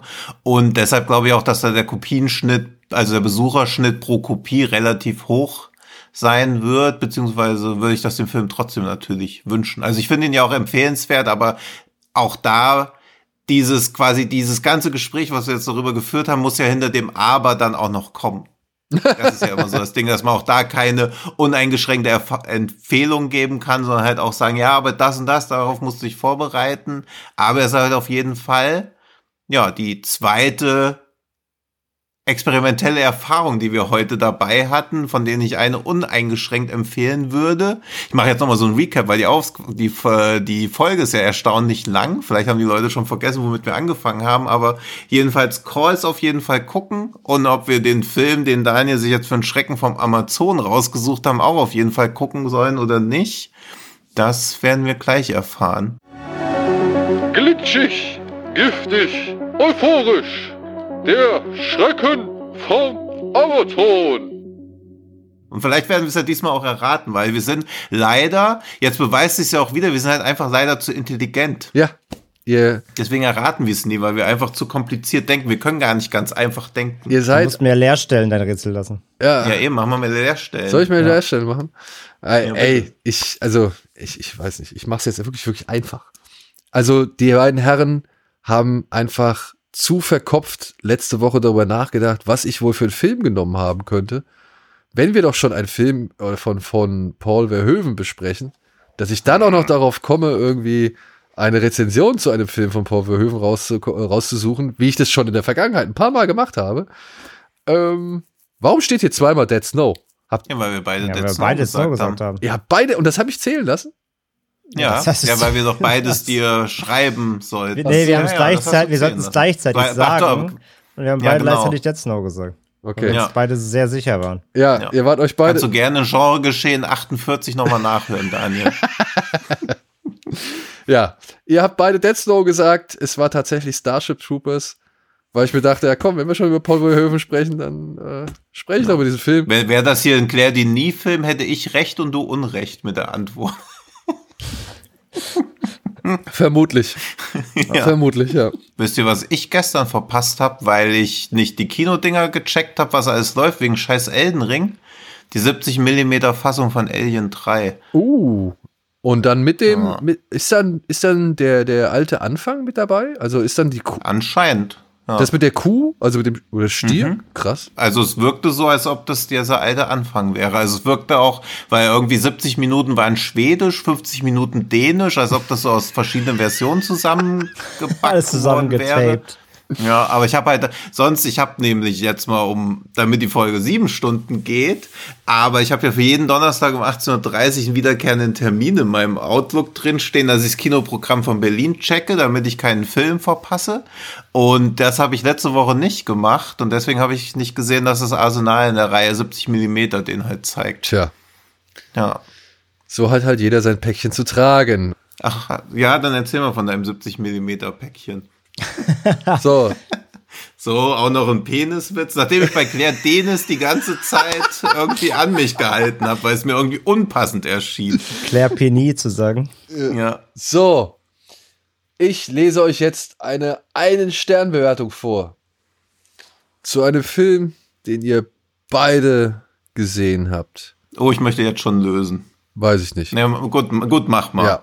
Ja. aber wenn jetzt wieder, wenn die Schröckersche Logik wieder zuschlägt, dann Mal gucken. mal gucken. Puh.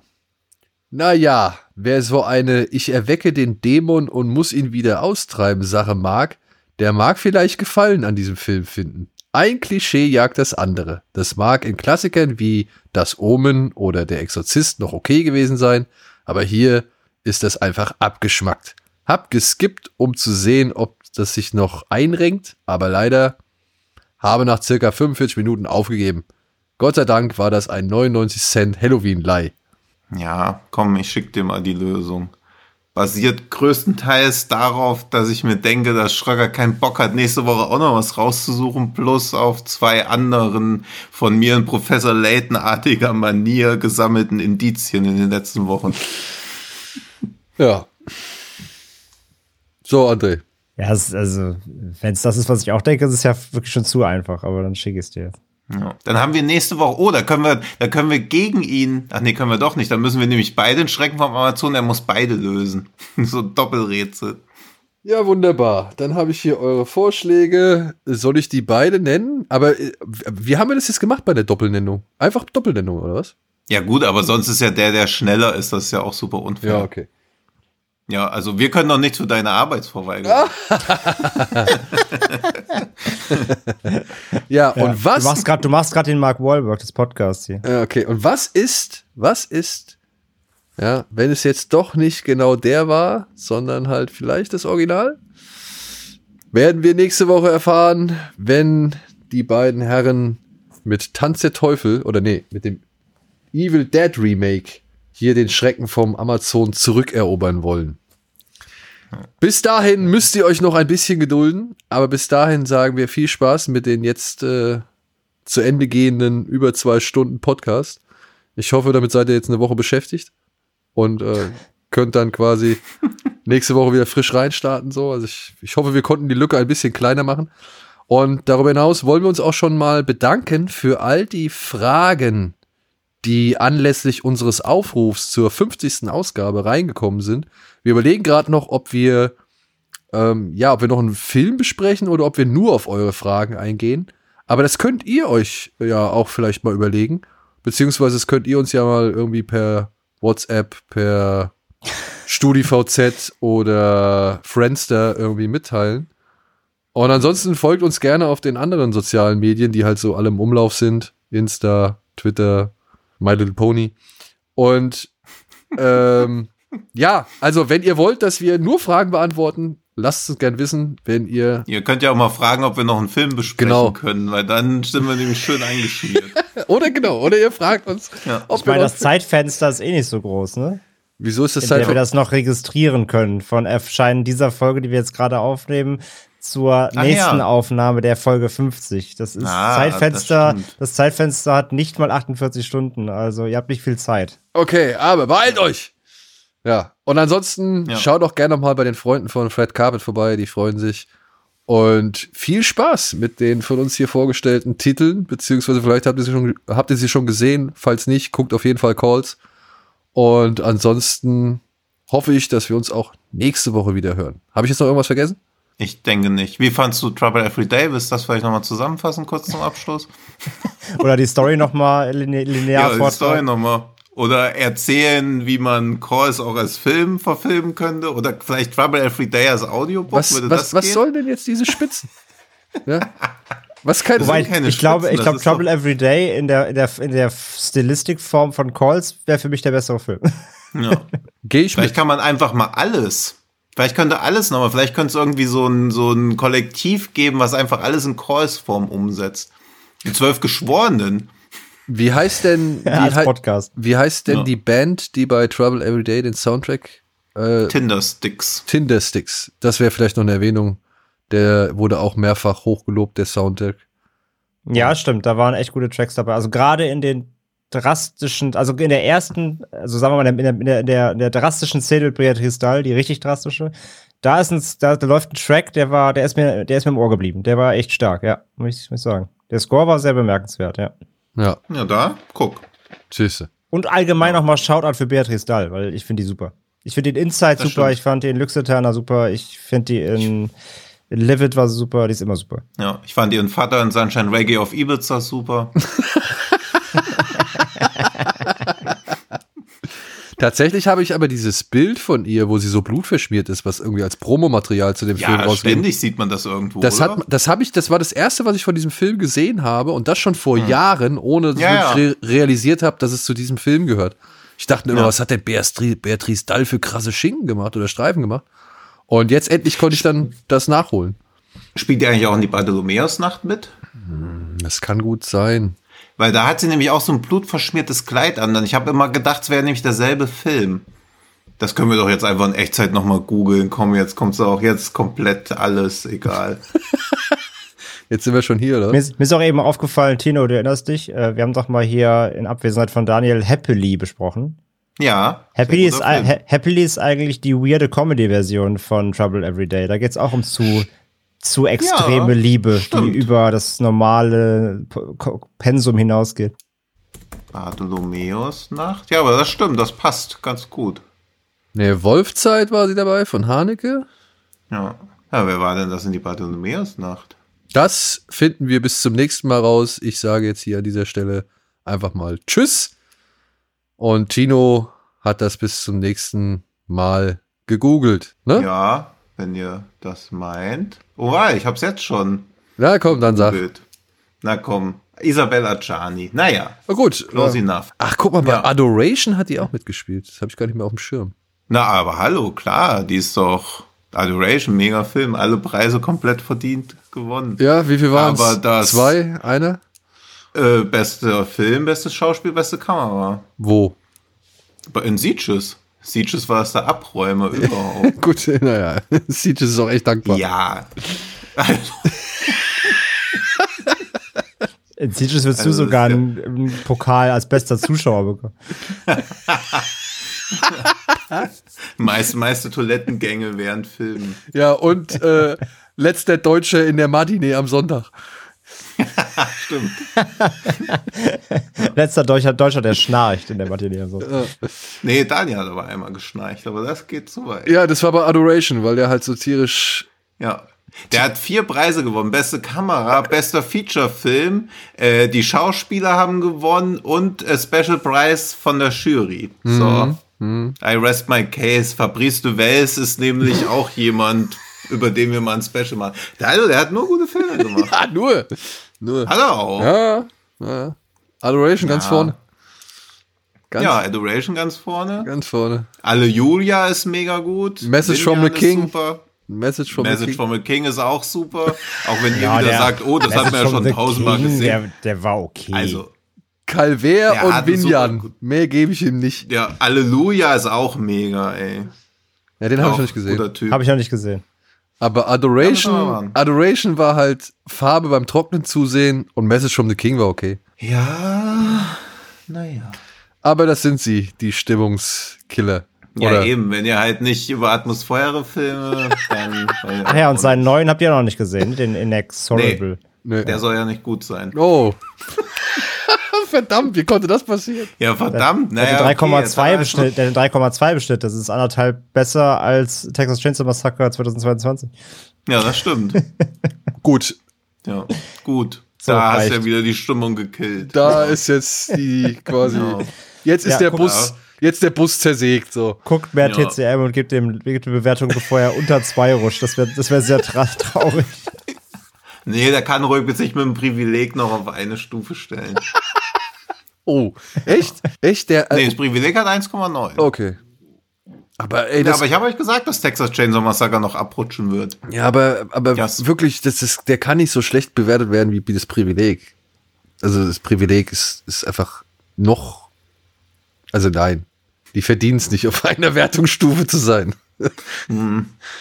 Ja, ich glaube, da könnt ihr doch einfach mal, da können wir doch jetzt alle mal Bots programmieren, die dann der Dings bei Letterboxd die Filme hochraten. Genau. Und dabei könnt ihr euch die Podcast-Folge reinziehen. Das dürfte ungefähr die gleiche Länge einnehmen. Das stimmt. So, und ich sage jetzt So. Tschüss. Dann mach doch. Ja. Ja. Trau dich. Habt eine Dann schöne Woche, dich. habt eine schöne Woche und Zwei äh, Sterne hast du Adoration nur gegeben. Na gut. Und geht ins Kino, weil in derselben Zeit, wie ihr den Podcast hört, könnt ihr auch den neuen Batman gucken. ja, fast. Das Das, stimmt. ist fast. Aber ich war, lehne mich weit aus dem Fenster raus und sage, der Podcast ist wahrscheinlich besser. Gut, So, das wir ist jetzt, jetzt aufhören. ja, das ist und es jetzt, gibt mehr jetzt, Rätsel. jetzt verhafte uns, jetzt verhaftet er uns hier für seine Lord Edginess Ja. hier. So, das ist. Ja. Die URL lautet übrigens genregeschehen.de. du Ratter. So, Ja. Macht's gut, habt eine schöne Woche, tschüss.